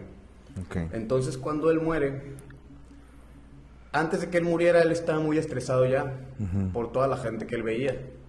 Porque se decía que en las noches él lloraba donde ya no podía atender tanta gente. Llega un punto en el cual él se sube a un árbol, también ese árbol lo siguen teniendo allá en No, y se quemó, tienen, lo tienen con una Ah, cruz tiene en el puro tirado. tronco. Ok, bueno. El tronco de yo ese sí, árbol. yo sí. Él se subía a ese árbol, pues. Se subía con bolsas o canastas de fruta. este güey lo trae así tatuado, güey. Así, güey, yo soy fidencista, Y ahora se metan en Coppel. Bueno. bueno, prosigamos. El vato se subía al árbol, güey, con canastas llenas de fruta. Y toda la gente se ponía alrededor. Y a la- pues, mangos y frutas y de todo aventaba. Y a la gente que estaba enferma, y si a ti te- tú tenías una enfermedad y te daba con una fruta, te curabas, güey. Se dice, ¿verdad? No, es- Y entonces él llega a ese punto donde se sube mejor a eso. Vuelvo a lo mismo. Siempre es hacia atrás, güey. Siempre son así 50, 100, 200, 500 años. Cosas que no se documentaron ahorita y que deja como esto, güey, que lo estamos documentando. O sea, siempre fueron creencias, sesgos, este PNL, güey, no sé, Y así como el poder culto, de la mente, güey. Como ese culto, no nos vayamos muy lejos. En todos lados hay algo así, güey. Porque no, sí, es que es lo que les decía la otra vez, eh, tenemos una necesidad como humanos de darle sentido a las cosas. A la vida y, y echarle la culpa a alguien, güey. Claro, Este, güey. me va mal, es que me va mal porque no recé, me va bien pues, porque le puse veladora. No, y es que yo, mira, yo la- este año eh, me he dado cuenta o he tenido consciente dos cosas muy cabronas. Una, la iglesia y el Estado nos han separado, güey. Eso no ha pasado. ¿Quieren ¿Por que, qué? ¿Quieren que arruine la historia? Porque todavía no. Ahora que fue la Semana Santa, a mí se me... Yo pues, no tuve paqueterías, no tuve nada, güey. Todos se, todos se fueron y dije, ¿qué estamos celebrando? ¿Por qué si yo no soy creyente? Me está afectando. me ¿Por qué me está afectando, güey? ¿Por qué me está afectando mi trabajo? Rápidamente me fui a ver qué países y ya me investigué y la chingada sí me olvidó, pero investigué. Pero siempre son cosas hacia atrás, güey. Ahorita hay manera de documentar todo, güey. Ese es el pedo. Y ahorita no ha salido nadie, ni un profeta, güey. Y el que sale como profeta termina con pinches denuncias de agresión y violaciones y su pinche madre. Porque esa es la realidad, güey. Es un abuso hacia el, eh, hacia el intelecto humano, güey. A mí se me hace una burla, cabrón. Sí, güey. Pues, es de hecho, no eso, se güey. vaya tan lejos. O la Nueva Jerusalén, o no sé si es la Nueva Jerusalén, era, no, no es de, lo, de la luz del mundo. De hecho, la luz del mundo se fundó aquí en San Pedro, ¿sabían? No. No, no Aquí sabía se fundó eso, la no luz del mames. mundo. Aquí ¿Son se estos de fundó. qué la vuelta o qué? Sí. Sí, los de la- Aquí se fundó y se fundó en la iglesia en la que yo asistía. Eso pues me da una mal vibra así bien culero, güey, Sí, la o sea, neta. ahí se fundó. Llegó el cuate. ¿En dónde? ¿En dónde? De donde yo venía, Ajá. la iglesia donde yo asistía hace mucho tiempo, eh, está ahí donde el cuate llegó aquí, llegó por las vías del ¿cómo tren. se llama? Nelson, no sé qué. No, no ¿Ese me acuerdo, no me acuerdo cómo se llama, pero llegó por vías de tren Ajá. y llegó aquí, entonces eh, se paró la iglesia, se llevó a su gente y hizo su iglesia. ¿sí? Dicen que ya en Guadalajara se fundó, es la que fundó aquí en San Pedro. Igual tenía Monterrey aquí, se, así- aquí llegó y empezó a crearla. La de aquí fue donada por unos de la ley a la Asamblea de Dios. ¿Sí? Y dice la gente, es que esto no puede ser verdad, y se fueron. No quiero decir lo que pasa dentro del, del, del su recinto, pero con lo que pasó recientemente de su profeta, pues te da una idea. ¿sí? Porque eh, realmente creo que es un tema muy delicado y pues ya se dieron cuenta Sí. con lo del profeta. Y esto no lo digo yo, lo dice gente que salió huyendo de ahí y que a mí me lo contó. Porque tengo una tremenda curiosidad y me gusta preguntar cosas que no debo preguntar. Entonces, Aunque me duela, dime, ¿verdad? entonces eh, eh, de aquí salió eso y la gente no sabe. Pero es que es, la- es que es lo que pasa, mira. También hubo un pedo con este señor, Ricardo Ponce, el de los cursos de autosanación. Que después salió una chava y luego otras salieron a denunciarlo que por violaciones y la chingada. Y cuando él sale por fin a la luz porque se escondió durante las denuncias, dice, es que usted, eh, él- la premisa de él es, no puedes acusar a alguien si no tienes pruebas. Entonces, yo analizo el comentario y digo, el hecho de que yo no te haya visto, no quiere decir que no exista, güey. No quiere decir que no pasó. ¿Dónde está tu moral? Ujú. Porque él se defiende con eso. Si tú no tienes pruebas, no me puedes decir que yo fui, que yo hice. Espérate, güey, que no es más creíble o más humano decir, yo sería incapaz. Yo me, me siento mal porque Pues- sería incapaz de hacer. Pues el de esta serie de Estados Unidos que habla sobre el presidente eh, House of Cards, el protagonista, Ajá. que salió una denuncia desde hace mucho tiempo. Y el cuate dijo, pues, no, no puedo decir nada, o sea, y salió, o sea, por más que se quise defender y no hubiera evidencia, se fregó. ¿Por qué? Porque dicen, es que hay un hecho y sea lo que sea, hay un hecho que te está incriminando y yo no quiero trabajar contigo. Ajá. Desde ahí. Ahí aquí en México también se ven todas, no nada más en el cristianismo, también en la iglesia católica se está viendo, se ve mucho y se ha visto mucho. Hay un documental que les voy a recomendar aquí a la audiencia, a los que nos están viendo, los están escuchando, a ustedes también, no sé si ya lo vieron, probablemente ya. Se llama Opus Dei. Vi algo sobre... Eh, investigué algo. Son la, es, la élite de los No, católicos, ¿no? no, Un documental, mano. de Ah, aquí. Se llama Opus Dei Cordero de Dios. No el, Opus Dei, pues es, es- sí es una, una asociación de, de la élite de, de la catolicismo, pero el Opus Dei también es un canto. Del- así que, que usan, ¿verdad? un canto gregoriano.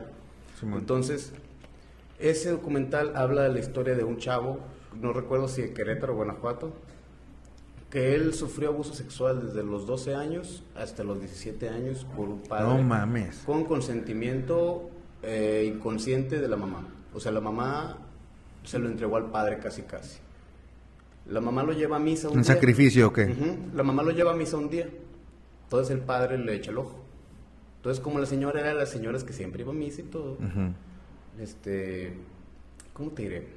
Hay gente que se siente privilegiada si el padre tiene una relación con ella. Sí, porque los, los diosifican y les dan un porque poder de autoridad, güey. bendiciendo. Lo que Entonces- los convierten en figuras de autoridad, cabrón. Así Ese es el problema. Bueno, la señora iba mucho a la iglesia, era de, de ahí del, del crío del padre, Ajá. y le dice, oye, ¿Puedo? pues Sí, sí. tráeme a tu chavo para monaguillo. Órale, para mí es un honor que mi hijo sea monaguillo. Yo como mamá católica, no hombre, que mi hijo sea monaguillo. Ay, no, qué privilegio. Ay, Sí, no, anda. gracias Dios por esta bendición. Anda, vieras que hijo bien bueno. bien bueno. Y por otras cosas, dice el Anda, padre. no. bueno, pues total lo invitan de monaguillo y el chavo Ajá. dice que van varios niños y todo bien, dos, tres misas, güey. Sí. Llega un fin de semana en el que el padre no va a oficiar misa y le dice a la mamá, oiga, tenme chance de llevármelo a Cuernavaca, ¿no? A mi casa de vacaciones. Tengo alberquita y todo. Así el de la- huevos. el niño se la va a pasar muy bien. ¿Cómo ve? No, pues sí. Ándale, chiquito, te hablan. Pues se lo lleva a Cuernavaca. En Cuernavaca, este, creo que la primera vez no abusa de él cuando se quedan, pero sí hace que se duerman desnudos. Lo mete a la alberca desnudo y el padre lo ve desnudo y le empieza a tomar fotos. No, es que es normal, es natural. Somos amigos, ¿no? Tenemos lo mismo, somos hombres los dos. Va, órale. Entonces se acuestan, se acuesta el chavillo y se iban a quedar en camas separadas. Y cuando el padre se le mete a su cuarto. No, es que no quiero estar solo. Y este, quítate la ropa para no ensuciar las sábanas, hombre. Porque con la ropa ensuciamos la- las sábanas. Pues el chavillo inocente pues se encuera. Pues claro. Entonces, y como genera el chavo, cuando está hablando, dices que él generó tanta confianza que yo lo veía como mi papá. Mi papá no pasaba tanto tiempo conmigo. Lo que te hablo de las figuras de autoridad, güey. Entonces, el padre se aprovechó de eso, de que usted es mi hijo, güey, y vamos a ser amigos y todo. Yo te quiero mucho, tú me quieres mucho. Y la Es exactamente lo mismo. Me voy a tener un chingo de problemas. A lo mejor qué bueno que no nos están viendo todavía las personas indicadas. Pero es exactamente la figura de autoridad que le dan al presidente, güey, con todas las malas decisiones que toma, güey. Y de aún así lo siguen respetando. ¿Por qué? Porque lo diosificas, lo pones en un pedestal como figura de autoridad y todo lo que diga está bien, güey. No mames, como- eso pasó con el niño y con el padre, güey. Él vio que, que era una, él sintió esa que, que le hacía falta esa figura de autoridad, la proyectó en él y todo lo que le decía, pues estaba bien. Bueno, pues fue desde los 12 años hasta los 17 años él hizo de todo y de todo. O sea, era muy normal, ya hasta en la iglesia y en todos lados lo hacían. Y el chavo lo veía normal y el padre lo veía normal. Ajá. Llega un punto en el que dice, pues que este pedo no es normal. La mamá se entera porque iba a la casa del padre a limpiársela. Y en lo que está limpiándole, abre un cajón y salen muchas fotos del niño encuerado, güey. Y con el padre, y a veces y beso, y en muchas posiciones. Y es un librote así que güey. muestra de evidencias, güey. Todas las evidencias salen, compadre. en, el, en el documental ese, Opus Dei, Cordero de Dios se llama. El chavo lo encara al padre ya grande, güey. El chavo pone denuncias, la mamá pone denuncias, al padre nada más lo van cambiando de iglesia. Vato, le arruinas la vida a alguien, güey, qué pedo. Y le van, o sea, este, eso que tú dices, que la iglesia, de ahí me acordé, güey, de ahí me vino el flashback, Ajá. que de la iglesia nunca está separada del Estado y no está separada porque todo el... Por la impunidad, ¿verdad? El proceso, güey, de legal del chavo, de hacer la denuncia, estuvo en archivo y estuvo detenido por muchos años. Hasta que llegó alguien que dijo, no, güey, alguien la verga. Que, que dijo, sí me gusta mi chamba y si hago mi trabajo porque esto es mi jala. Ajá. No que nomás te sientes y pues este...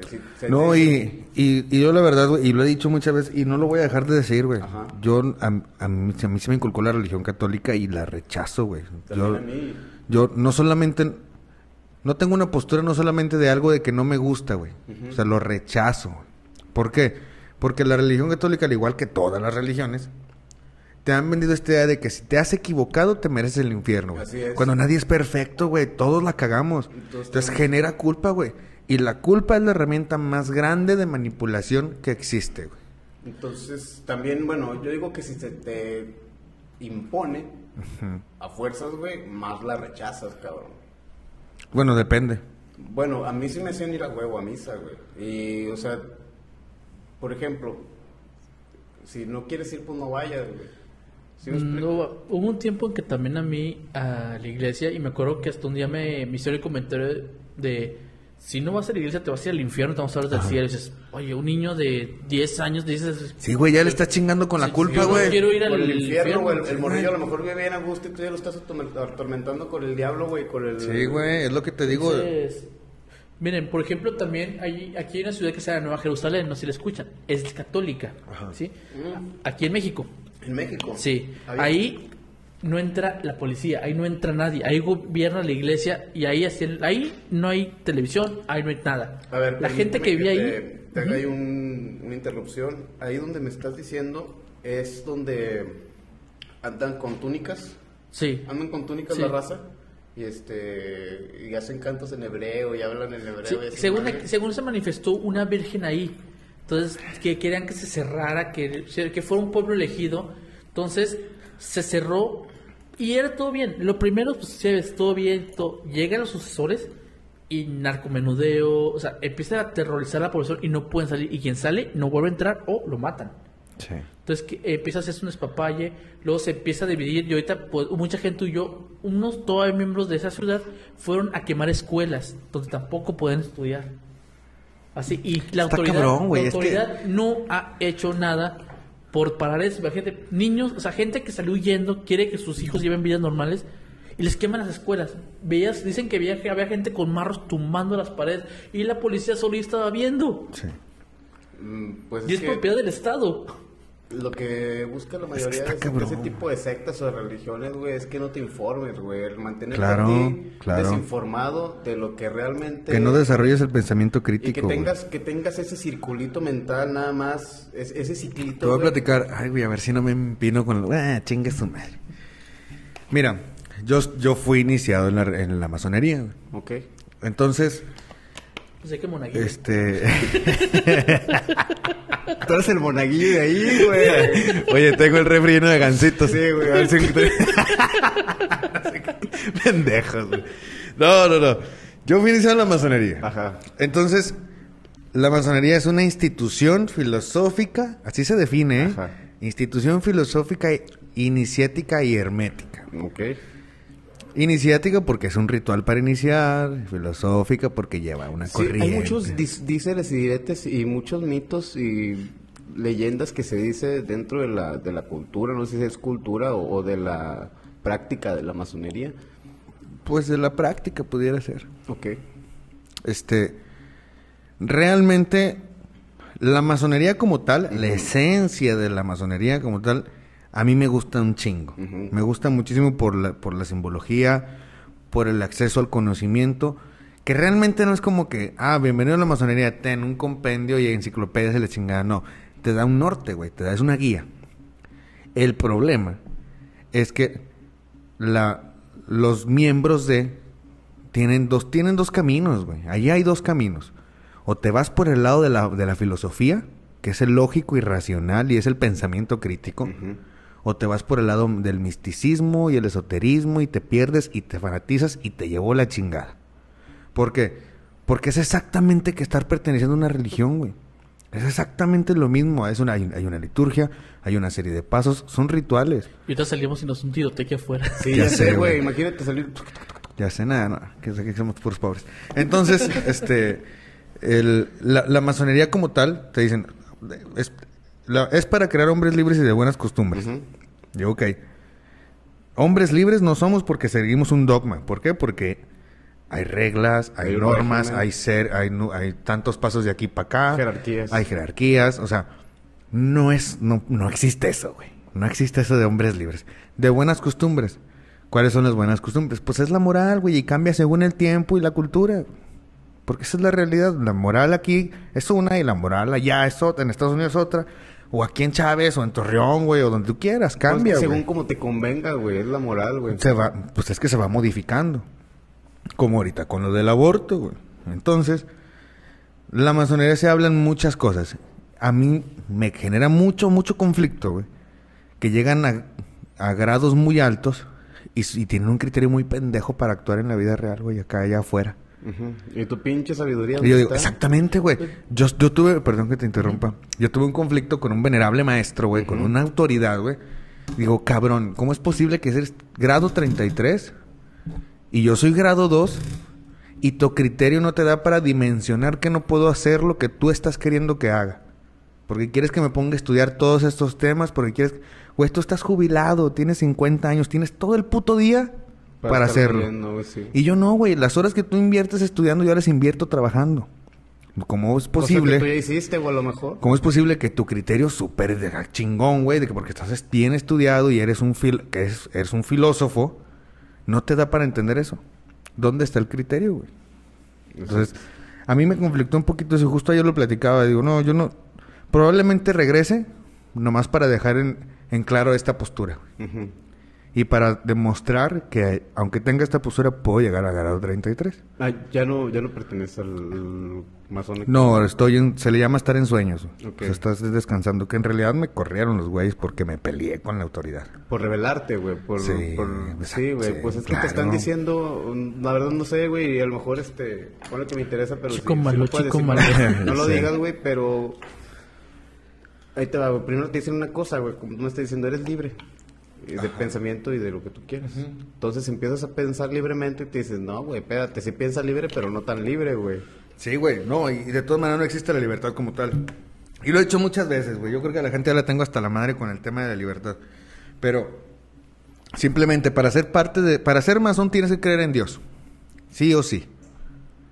No más... Porque ahí dice, güey. O sea, no, no te, no te explica que tú Puede tienes que ser- reconocer un ser superior para vencer tu ego porque tú no eres más que nada, güey. Es lo que te iba a comentar, este, en vez de decirte, pues, cree en Dios, créate un Dios tú, Ajá. una figura de autoridad que no existe, no la ves, no la Una sientes, figura de autoridad metafísica, pero güey. Ahí está, güey, ahí Sí. está, es un poder superior divino a ti, que no Ajá. lo puedes ver, no, no sabes ni siquiera si es Dios, Superman, no sé, güey. Pero ahí está, güey, ser superior. Yo, yo te Ajá. puedo decir abiertamente, y les puedo decir que abiertamente, a ti, Abraham, a ti, Joel, yo no me, me considero una persona pues no te, güey. Porque, bueno, yo la verdad no te creo ni en el cielo, ni en el infierno, ni en un diablo, ni en un dios, güey. Pero yo sé, a mí me gusta mucho mamar que el diablo, que la Sí, a mí también. Sí, güey, pero por... Por, Por el este, conflicto de la gente, güey. Por es, general es una catarsis nada más, Pero yo no pudiera creer en el diablo, güey, si no creo en, la Dios, en Dios ni la Virgen, güey. Claro. Es, es algo ilógico, güey. Sí. Es algo nada más Es incongruente, güey. Como un alter ego, güey, nada Sí. más, güey. No, Este, a mí me encanta mamar con Lucifer, güey. Sí, a mí me encanta, güey. Este, Siempre digo de, sa- de satanismo, güey. Lucifer te bendiga. Sí, Satán está contigo, Sí. Satán y la madre, pero pues no, güey, no, no. es, un juego nada más, Entonces, pero sí creo en un poder superior a mí. Sí, no, no, puedo también. ver, no siento nada, pero sé que está, güey. Y a lo mejor, no sé, de alguna manera lo justificamos para, de alguna manera, integrarnos al sistema social, güey. Porque también no puedes llegar y decir, ah, yo no creo en nada, porque yo fui yo de esos, güey, y todo el mundo te ataca, güey. Entonces, ¿Cómo no? la mejor manera de no tener, de no tener conflictos es de que, ¿sabes qué? Si creo en algo superior, no lo puedo definir, no le puedo poner rostro, pero tampoco es Jesús, no es la Virgen, no es santo esto y santo aquello, güey. Miren, aquí yo voy otra vez de nuevo a lo que es el budismo. El budismo te da la libertad de que hagas lo que tú Es creas que correcto. Tú practicas el budismo, ¿verdad, güey? Entonces te dice, Pero sigue siendo un dogma, güey. no, pero ve a esto, te dice, agarra lo que te sirva. Aquí lo traigo, ¿no? Sí. ¿Mm? Dice, agarra lo que te sirva. Pero dice, y lo que no te sirva, no importa. Aquí no hay una, aquí la idea suprema eres tú. Es que en realidad, en realidad, en realidad, o sea, la libertad, ¿cómo se define la libertad, güey? O sea, todo está condicionado. Eso es un hecho. Todo está condicionado. Entonces, el- a mí, por ejemplo, me gusta, yo todos los días, todos los días en la mañana, yo me levanto, me sirvo un café, güey, y almuerzo lo mismo, huevo, güey, por la chingada dieta que ya me tiene hasta la madre. Pero es café y me chingo un cigarro. Todos los días. Y ese es un dogma, güey. Tu ritual. Ese es mi ritual para empezar el día.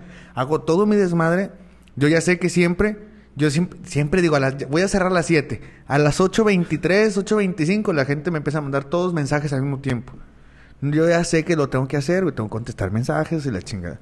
Pero me dan las 11, 12 y me chingo un café, ceno y la chingada y mi café y dos cigarros. Y luego, si, veo que no tengo pendientes el día siguiente y que me puedo levantar tarde, me chingo otro café y otro cigarro. Y si no me duermo. No te duermes, güey. Sí, sí, sí. No, yo duermo 5 horas, 6 horas. ¿Tomando café o no tomando café? Sí, no, no, a mí me relaja. No mames. Sí, güey. A mí sí me... ¿Te da para arriba? Sí me, me altera esa madre, güey. No, a mí me relaja esa no me madre. hace nada. Por ejemplo, yo no, o no Estás sé si muerto ya- por dentro, güey. Si ya También, es psicológico. también. No mames, ¿tú no tomas café en la mañana? No, pero es que no me... Vete de lo- tu lo- podcast. Lárgate de tu podcast, por favor. Pero así. Lo he tomado y no me hace Es como, es como para el nada. meme, güey. Sale así salvaje a la calle, güey. No, güey, no mames, güey, no. No, pero es, esa- modo Pokémon salvaje. es, es- es- es a lo que voy, güey. Te haces tu propio dogma, güey, al final. Yo no, yo no logro concebir la idea, de- no, me- no me puedo integrar, güey, a esta idea de que Jesús es el Hijo de Dios. Y son representaciones nada más, güey, y son herramientas de manipulación. Igual, estos talleres de, de liderazgo y la chingada que se ven en las empresas, que seguramente pues Los ustedes los ven. coaches. Y no, no solamente ellos, todas las herramientas que te vendan, como, como herramientas de liderazgo, este, es manipulación, güey. Es manipulación. Todo es manipulación. Entonces, está bien, date, eh, date cuenta, date cuenta, amiga. Amiga. A ver los ojos. Está bien que te des cuenta. Esto se- de eso se trata el pensamiento crítico. Pero ahora tu criterio y tu postura, ¿cuál es? Ah, voy a derrotar al sistema. O, ah, bueno, me voy y me integro, no me chingo a nadie y luego me salgo y me regreso al mío. Pues, ¿cuál es más sano, güey? Aparte, que hueva estar en guerra siempre con el sistema, no lo vas a cambiar, güey. No, no, no. Es más fácil que tú te adaptes y decir, no, hombre, sí, güey. Sí, tienes razón. Es algo que aprendí yo en la preparatoria, Uriel. Fuimos de chicos rebeldes de prepa, o sea, contra Todavía. el sistema. Pero al final sabes que no puedes cambiar el sistema. Te adap- y es lo que dice Darwin, te adaptas o mueres. Sí. O sea, esa gente que dice, no, es que yo estoy en contra de esto, y va a hacer, no vas a, vas a tener que integrarte o no vas a, o vas a estar O- o no fuera la de armas, todo. no la armas. La, la- mira, si vas al DF, güey, vete al Chopo para que veas cuántos rebeldes del sistema hay sin empleo, ahí los domingos volviendo madre, güey, ahí. Muchos punks, güey, de 40 años diciéndote que no, güey, el gobierno, el sistema, ya estamos jodidos porque estamos jodidos. No, güey, es que realmente tienes que tú doblar Mira. las manos al sistema Sí, e integrarte, yo, esto- yo lo veo en mi trabajo. O sea, mi trabajo llegan, hay que hacer esto, esto, esto nuevo. Y dices, no, es que no lo voy a hater. Y dices, oye, ¿lo haces o vas para afuera? ¿Lo haces o no te pagan? Sí, y O sea, allá tienes- afuera hay 500 güeyes esperando tu jale, güey. Lo tienes que hacer. o sea, digo, yo soy la persona que dice, va, me tengo que hacer mi trabajo, lo voy a hacer y lo voy a hacer lo mejor posible. Pero eh, sí me ha tocado ver cuentas de que no, es que nos están fregando con esto, o, o es que esto, dices, va. a- Y sí, yo a veces digo, no, pues, no, sí, pero, digo, pero pues es parte del trabajo. O sea, qu- quiero, me gusta mi trabajo, me gusta tener cliente, pues lo voy a hacer. O sea, Porque- lo tengo que hacer. No, y hay- yo- a mí me, me, me desespera mucho y me conflictúa también la gente que dice, güey, es que si no te gusta tu trabajo, pues déjalo. Ya estás, güey. Mañana tú me pagas el almuerzo, ¿ah? Sí, güey. Mañana, y, ah, y, y la renta ahí viene y el internet mañana toca. Ahí, ahí te mando para que me lo deposites. Tú eres pobre porque quieres. Sí, güey, digo- El, po- el Ah, pobre, el pobre es pobre porque quiere, güey. Ese- Mira, fíjate que en esa frase pudiera tener un poquito de razón. Esa frase, no la persona que la diga, güey. Pero esa frase sí pudiera tener un poquito de razón, porque aunque tú digas, el pobre es pobre porque quiere, hay raza, güey, que dice, no es que yo no tengo porque no trabajo, no trabajas porque no te mueves, güey, no tienes porque no te mueves. A lo mejor hay veces que las circunstancias realmente te lo impiden, güey. Hay Ajá. gente que sí de plano no puede trabajar, no se puede mover, y esa gente, pues, Dios la ayude, ¿verdad? Pero he, he visto raza entera, güey, que está entera en todas las condiciones. Y no jala, güey. jala, güey. Y que está jodido y que dice, no, pues que estoy jodido por el gobierno, es que estoy jodido porque, pues no, pues no, no arma. Pero pues no te levantas temprano, No, no, y es no que- esto, no lo otro. Es que también, no, en ese sentido, ya nos vamos a desviar un chingo de la he visto, he visto este raza también que le falta un dedo, una mano, una pierna, y anda chinga jalando, güey. Sí. Y, ya lo- y sí, sí, ya los Yo acabo de ver un cabrón en Monclova que está en una silla de ruedas y tiene problemas en sus extremidades y abrió un, un negocio de, de hot dogs y dice que tiene una tienda y su esposa le ayuda y tiene una niña y le- se lo muestro a mi mamá, güey, y le digo, mira, por esto, nada más por esto, yo no aguanto que la gente se victimice. Nada más por eso no les permito, porque veo güeyes así con dificultades mamonas, güey. Una cosa es que digas, ok, hoy no hay para comer, pero tengo, soy un adulto de 30 años que me puedo amarrar la tripa y que puedo, me puedo comer lo que sea para aguantar el día. Pero mi niña no, mi niña Pero no. sí, exactamente, un niño no. Y también es un tema que traigo bien cabrón ahorita con lo de los niños. Por eso soy pro aborto, güey. Y luego digo, pero otra cosa es que este güey no tiene extremidades, no puede caminar, güey, no puede tener, hacer muchas actividades nomás, o sea, por sí solo, y de todas maneras se la pasa trabajando, güey. Estoy de acuerdo que sus necesidades básicas están cubiertas de alguna manera. Mira, yo voy también Pero, a este- esto y me van a crucificar porque voy a decir, soy, soy creyente de que dice, la religión también frega a la gente. He visto un chorro de gente que dice, es que yo no puedo trabajar porque tengo que ir a la iglesia. Ah, sí, O sea, la Biblia, digo porque conozco la Biblia, te dice, trabaja, trabaja el que quiera comer. ¿Quiénes son los quiénes son los millonarios que dicen que los domingos no trabajan? ¿Los cristianos? Sí, no, todos, todas- todos. Entonces dice, espérate, dice, la Biblia dice que trabaje, el que tenga hambre que trabaje. ¿Sí? O sea, dice, Dios entiende que tengas que trabajar, pero justificarte es que tengo culto, tengo que hacer esto.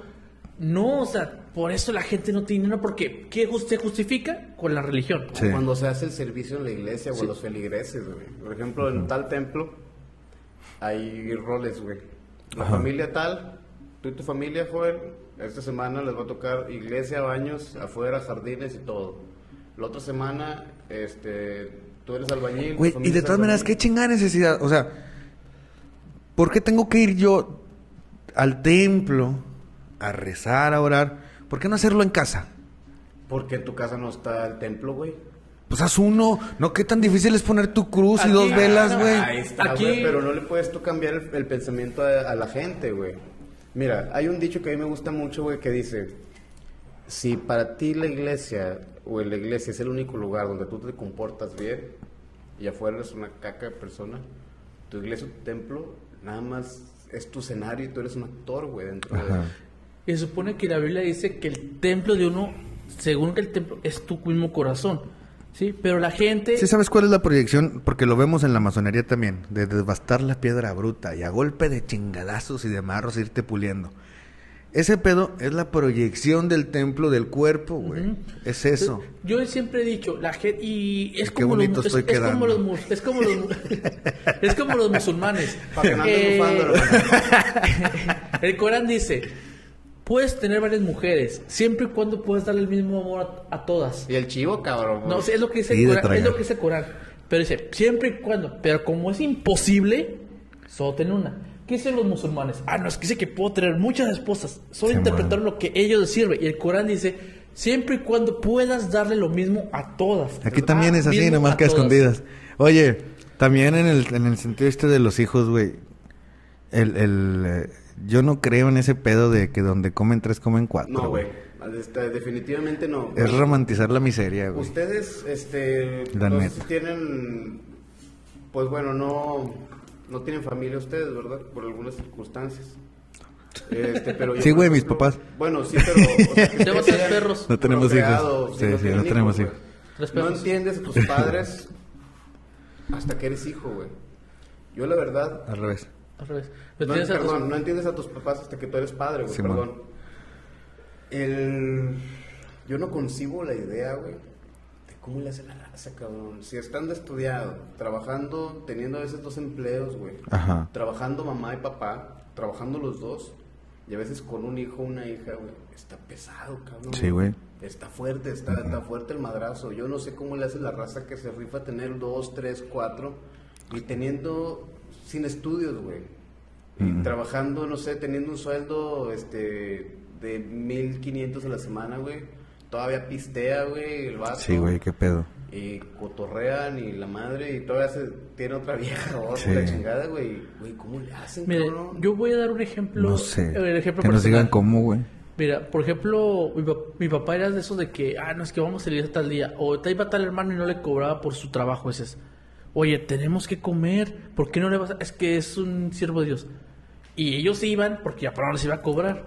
Dices, oye, la Biblia dice que el que tenga hambre que trabaje y tienes que remunerar lo que haces. La Biblia, y la Biblia literalmente Güey, yo sí dice... soy bien pinche jeta ves para cobrar, güey. No, pero la Biblia Mi jefa me regaña. güey. dice literal que hay que ser justos con todo. Y la gente que dice, ah, es que me regalaron un pollo, Dios proveyó. Dios, y yo soy de los creyentes que dice, si la, la Biblia te dice que trabajes, te esfuerces y des todo por ti. Pero es Eh, que- eh, no existe eso de ayúdate, yo te daré. En ninguna parte de la Biblia. Y si alguien me pone exactamente donde sale, le picho un almuerzo mañana. No sale, Y una Biblia. ayúdate que yo te ayudaré. Y ahorita La- buscando en chinga, güey. ya a sé, güey. Eh, pero de donde yo quiera el almuerzo o qué? Sí, sí, pero no me parece porque dice, la Biblia dice, esfuérzate y sé valiente. Es lo No, que y, dice. y de todas maneras, güey, de todas maneras. Por ejemplo, acá en el pinche negocio donde, donde vendemos este los teléfonos. Llega la raza y me dice, oye, güey, que es, que es que no lo completo. Madres, pues no, güey, pues Lo es compras, güey. pedo, güey. Oye, discúlpame, güey, si te ofendes, pero no te estoy vendiendo arroz y frijol, güey. Esta mamada es un pinche lujo, güey. Así es. Este es un pinche lujo de no mames. No lo necesitas, güey. por ejemplo, vamos a este caso. Somos amigos, Joel. Y siempre te pago todas las cosas. ¿Por qué? Porque aunque seas mi amigo, Sí. no te voy a decir, ah, Ni no, sacas fiado, ah, ridículo. Cállate los hocico, güey. Ni, me debes, no, ni me des, mamón. Pero, pero así me explico. O sea, Sí, no sí, es sí. que, ah, que somos amigos. Eh, sí es cierto, no- ¿por qué no te he vendido nada? Si me has vendido ¿Qué te vendí? el teléfono, acuérdate, el Nefos. No me acuerdo. Ahorita a ver qué te vendo Ay, por ahí. Pero me A ver, vente. eso. Aquí sí, nadie se va sin comprar, Ok. culeros, ¿eh? Pero me- refiero a eso, o sea, por más que seamos amigos, Oye, no, no, me, sí. no me aprovecho de, que- de eso, o sea, digo, no hay que pagar por No, y jale, no, Sí, totalmente. güey. y yo Sí, exacto, sí, güey. yo cuando voy a un lugar, ah, déjamelo, no, ¿cuánto es tanto? Va. No, sobres, güey. ¿Por sí, qué? Porque jale, yo sé jale. que es el esfuerzo. Hace poco, hace un año, mandé poner eh, talerroca en mi casa para vivir un cuarto. 4.200, va. Y me dice mamá, no, rebaja. Y dijo, no, es que es su trabajo. Entonces yo no regateo, o sea, es su Sí, trabajo. man. Ahí te va el trabajo porque yo entiendo el esfuerzo que hace, eh, el tiempo. Sí. Y a lo mejor pudo haber hecho más cosas por eso, o cobrar algo más caro. Ajá, sí. Por ejemplo, eh, la pudieron haber hablado por un muro de dos mil pesos, pero se vino de 1.200. Ajá. Digo, pues va, ahí va. Y la gente es abusora. Y más, y va a sonar feo, y discúlpeme ni crucifíqueme, los cristianos son los más que más hacen eso. Sí, güey. Lamentablemente. Ajá, qué bueno y saberlo. es algo que me molesta mucho porque siempre he dicho, son... Los cristianos. Y yo sé que me van a matar. tomando Me está viendo mi hermana y mi mamá. Y yo sé que me van a crucificar. Lo siento, pero es la realidad. Es la verdad. Mira, y va- lo vi porque pasó con mi papá. Ajá. Por eso, Iván, ah, es que yo sé que, es que vengo con ustedes que yo sé que me va a ayudar y que Dios me lo bendiga. ¿Cuál? Yo trabajo y de ahí sé. cómo. Les voy a contar una anécdota, chavos. A ver, suéltala, Algo así similar. Ya también ya nos desviamos del tema de la religión y todo. Yo pero estamos tocando. hablando, estamos hablando este, pues, de este tipo de raza, ¿verdad?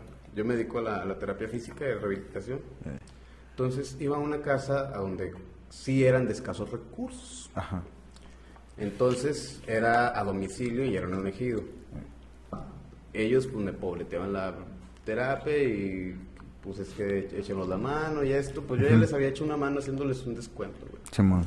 Con las sesiones. Entonces sí, muy bien, como medio año jalando porque era un paciente de, de largo, güey, que necesitaba mucho tratamiento y por eso pues hasta les hacía un rebaje, güey. A veces yo iba saliendo de mi trabajo ya en la noche, güey. Ya iba en la noche o bien temprano, a veces llegaba y llegaba y ya estaba mi niña dormida, ya estaba mi esposa también dormida, güey, ya nomás cenar solo, güey, a dormirte, güey. Sí. Así, güey, mucho tiempo, güey. Un año si te gusta. Sino que al año empiezan de que, no, este ya no, ya no hay para pagarte. Te voy a pagar una parte ahorita y otra parte a ver cuándo. Pero yo veía que en la casa, güey, tenían mini split, cabrón. Ni yo tenía mini split, güey. Ya sé. El, la familia de los chavos Si, que viven si ahí. quieres lo güey. apago, güey. o sea, sí. No, o sea, yo por el contexto- Estoy mamando, güey, Sí, estoy mamando. No, pues tú, tú, tú jalas, güey, tú puedes posteártelo, güey, me explico. Se me lo robé de ahí de Coppel.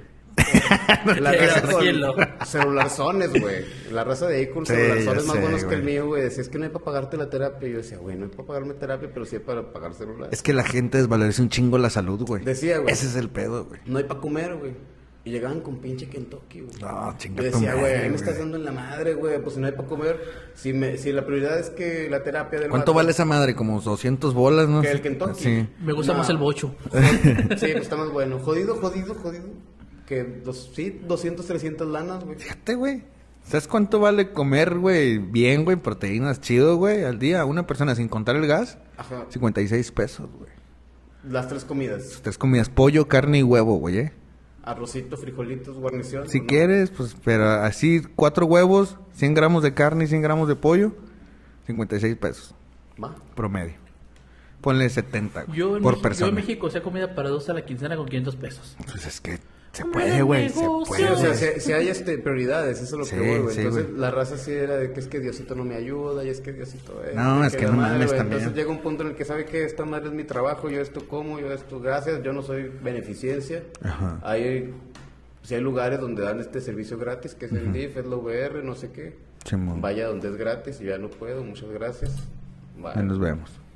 Bye, bye. Y pues unos decían, ¿qué, qué ojete, güey? Sí. ¿Cómo eres ojete? Y yo decía, es que no estás viendo todo, güey. ¿Sí me explico? Están hasta abusando ya de, de, de mí, güey, de mi nobleza, cabrón. Pues yo sí le digo a mi jefa, le digo, ¿sabes qué? Este tal cliente, a veces batallamos para que paguen y hay que estarlos presionando de a madre. A mí me caga ese pedo. Cobrar da más vergüenza, Sí. cabrón. A mí me vale madres. A mí sí me A- vale A madres, mí sí. sí. me da pena cobrar, pero lo cobro. A mí no. cobro. Me- me y estoy como risa, de palo cobrando, porque al final es dinero que a uno le cuesta, es dinero que uno Sí, se esfuerza por sí. tener y se quiere aprovechar. Güey, a ti nadie te regala nada, güey. Nadie llega Sí, a tu no. casa y ten 10 mil bolas. No, No, güey. güey. Nadie, cabrón. Hay que Anda buena chingarle, fuera, güey. Yo tengo que alimentar tres perros. Ese también es un güey. pinche lujo, güey. Ese también es tema bien acá, porque... Güey, yo, yo, yo tengo ahorita, no, no me toques ese son ahorita porque tengo una perra recién parida, güey. No, La mames. Belinda acabo de ser nieto de siete perros, güey. No, Border no. Collie, güey. No, desconozco de razas. Es como similar al Husky, güey. La, de la perrita. Es como pastor, güey. Sí, es una o sea, pastora. tiene el pelo muy largo. Sí, güey. Entonces, Yo tengo tres. Tengo un pitbull, una pitbull, una chihuahua y la Belly, que es Border Collie. Tú sabes que el, problema de los perros callejeros es una consecuencia del deseo del control del ser humano sobre algo vivo. Los míos son callejeros, los tres. Bueno, pero hay un pro- hay una problemática de perros callejeros. Mira, eh, déjate, te cuento la historia de perros. El primero que tuve llegó porque falleció mi perro anterior. Ajá. Entonces lo rescatamos de un refugio. Bueno, no rescatamos, nos dieron un refugio que ellos ya lo han rescatado. Venía con sarna, entonces pues, era mi primer perro perro, lo cuidé bastante. Luego me iban a regalar, porque le quitaron un cuate que tenía maltratando a un gran danés. No, no, el Beethoven, ¿qué raza es? San Bernardo. San Bernardo. Que ahora ya tú tienes, pues cuidaste al, al Barley, lo así, te dije, ah, qué chido, pues un. O sea, a ese punto, pero luego vi que me pusieron fotos de un perrito encadenado, flaquito, y ah, dije, no, ¿sabes qué? No, este, este nadie lo va a querer, dame este, el Dante. Entonces yo, era, yo soy feliz con mis dos perros. Afuera de Coppel vi un perro. Sí soy más frío, ¿verdad? Había un, había, había un perro. ¿Y qué tiene? Sí, con güey, tú, la- tú que va pasando y está un pinche perro lo pateas. Chicas a tu madre.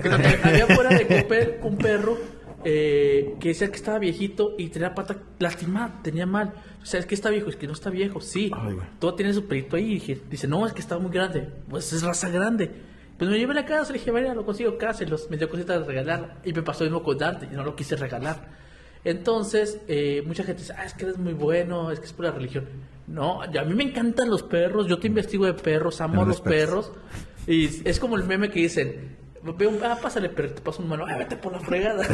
pero no es porque la religión me haya impuesto eso, sino porque en mi casa eh, mi madre me enseñó que son seres vivos y, Ajá. y ese cuidado. Entonces, si yo tengo la posibilidad de darle rescate y salvaguardar tres vidas, lo voy a hacer. Créeme, si tuve la posibilidad, abrir un refugio para perros. Y no porque la religión o porque busque, simplemente ¿Sabes porque qué traigo no ganas quiero- yo, güey? Yo traigo ganas de abrir una... Un comedor, pero con precios así... Accesibles, güey. Sí, pero nivel te mamaste, güey. O sea, nivel... Buscar la manera de que haya... O sea, que se haya subsidios. Te voy a decir por qué. Diario se mueren en todo el país... En todo el mundo... 10 mil niños por hambre, güey. Diario. Hay una estadística que marca que entre 6 y 7 personas de cada 10 en San Pedro viven al día, güey. O sea, batallan para comer, güey. Eh, ¿Me notaste ahí en eso? Entonces, ay, se me nota mucho. Entonces, entonces digo yo, ¿qué se puede hacer para ayudar a la raza que no pute tanto, o sea, que no te chingue tanto? Porque ellos también, la, la, aquel que, aquel que quiere salvar al mundo pierde el suyo, güey. Esa es una realidad. Así que salvar el mundo de Latinoamérica. Entonces, Y el, y el hambre no se quita dando dinero, güey. no, pero, y aparte, si no obligas a las personas, y lo- así tal cual lo estoy diciendo, si no obligas a las personas, a todo el mundo, a pagar por algo, lo desvaloriza. Sí.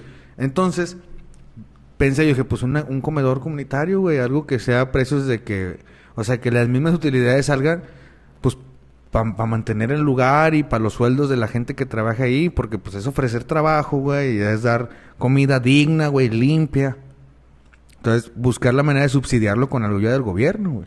Y en mi caso, por ejemplo, del refugio, es, no es un refugio, es un santuario para perros eh, con, con aportaciones de la gente, donde hay un veterinario y gente encargada de cuidarla, no nada más de que Eh. ah, se meten los perros, sino que se esterilicen y se mantengan. Y si no se adoptan, es un santuario, no se tengan que sacrificar. ¿me Simón. explico? Entonces, esa es la es de mis planes en un futuro muy largo.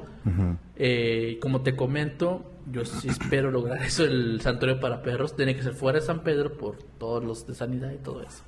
Que, que yo también tenía pensado en hacer algo así, este, como de beneficencia pública, güey. Sí. Este, también para atender pacientes que realmente, pues, no... Pero, güey, es que este cabrón, güey, está... Es que está bien difícil más cuando eres independiente, güey, porque tú también tienes que comer. Pero Sí si haces... Mira, yo creo que si la intención es ayudar, que igual ayudar al otro es para sentirte mejor tú, no nada más eso. Esa es la realidad. Eh, Haces, ayudas al otro para tú sentirte bien, güey. Este, yo creo que por el lado de la comida está bien, güey. Porque es, un, es, es básico y vas a- van a pagar por ella, güey. Pero no se van a, no, o sea, no se van a gastar 80 pesos en desayuno, güey. O sea, desconozco cuánto se pueda. Necesito ver los gastos de operación para poder hacer el cálculo, pero yo digo que sí se puede, güey. Y, y subsidiado todavía más. Subsidiado no me refiero a que nos regalen todo, güey, pero que tienen paro, por ejemplo, con la Descuentos. renta del local, güey. O, o ir con Dorantes de Superplaza y decirle, güey, échame la mano, déjame operación mayor a este pedo, güey. No, no quiero hacer business, güey, nomás quiero ayudar a raza, que es la fuerza laboral, güey, eh. Estamos hablando de que va a llegar a comer gente que anda en la chinga, güey.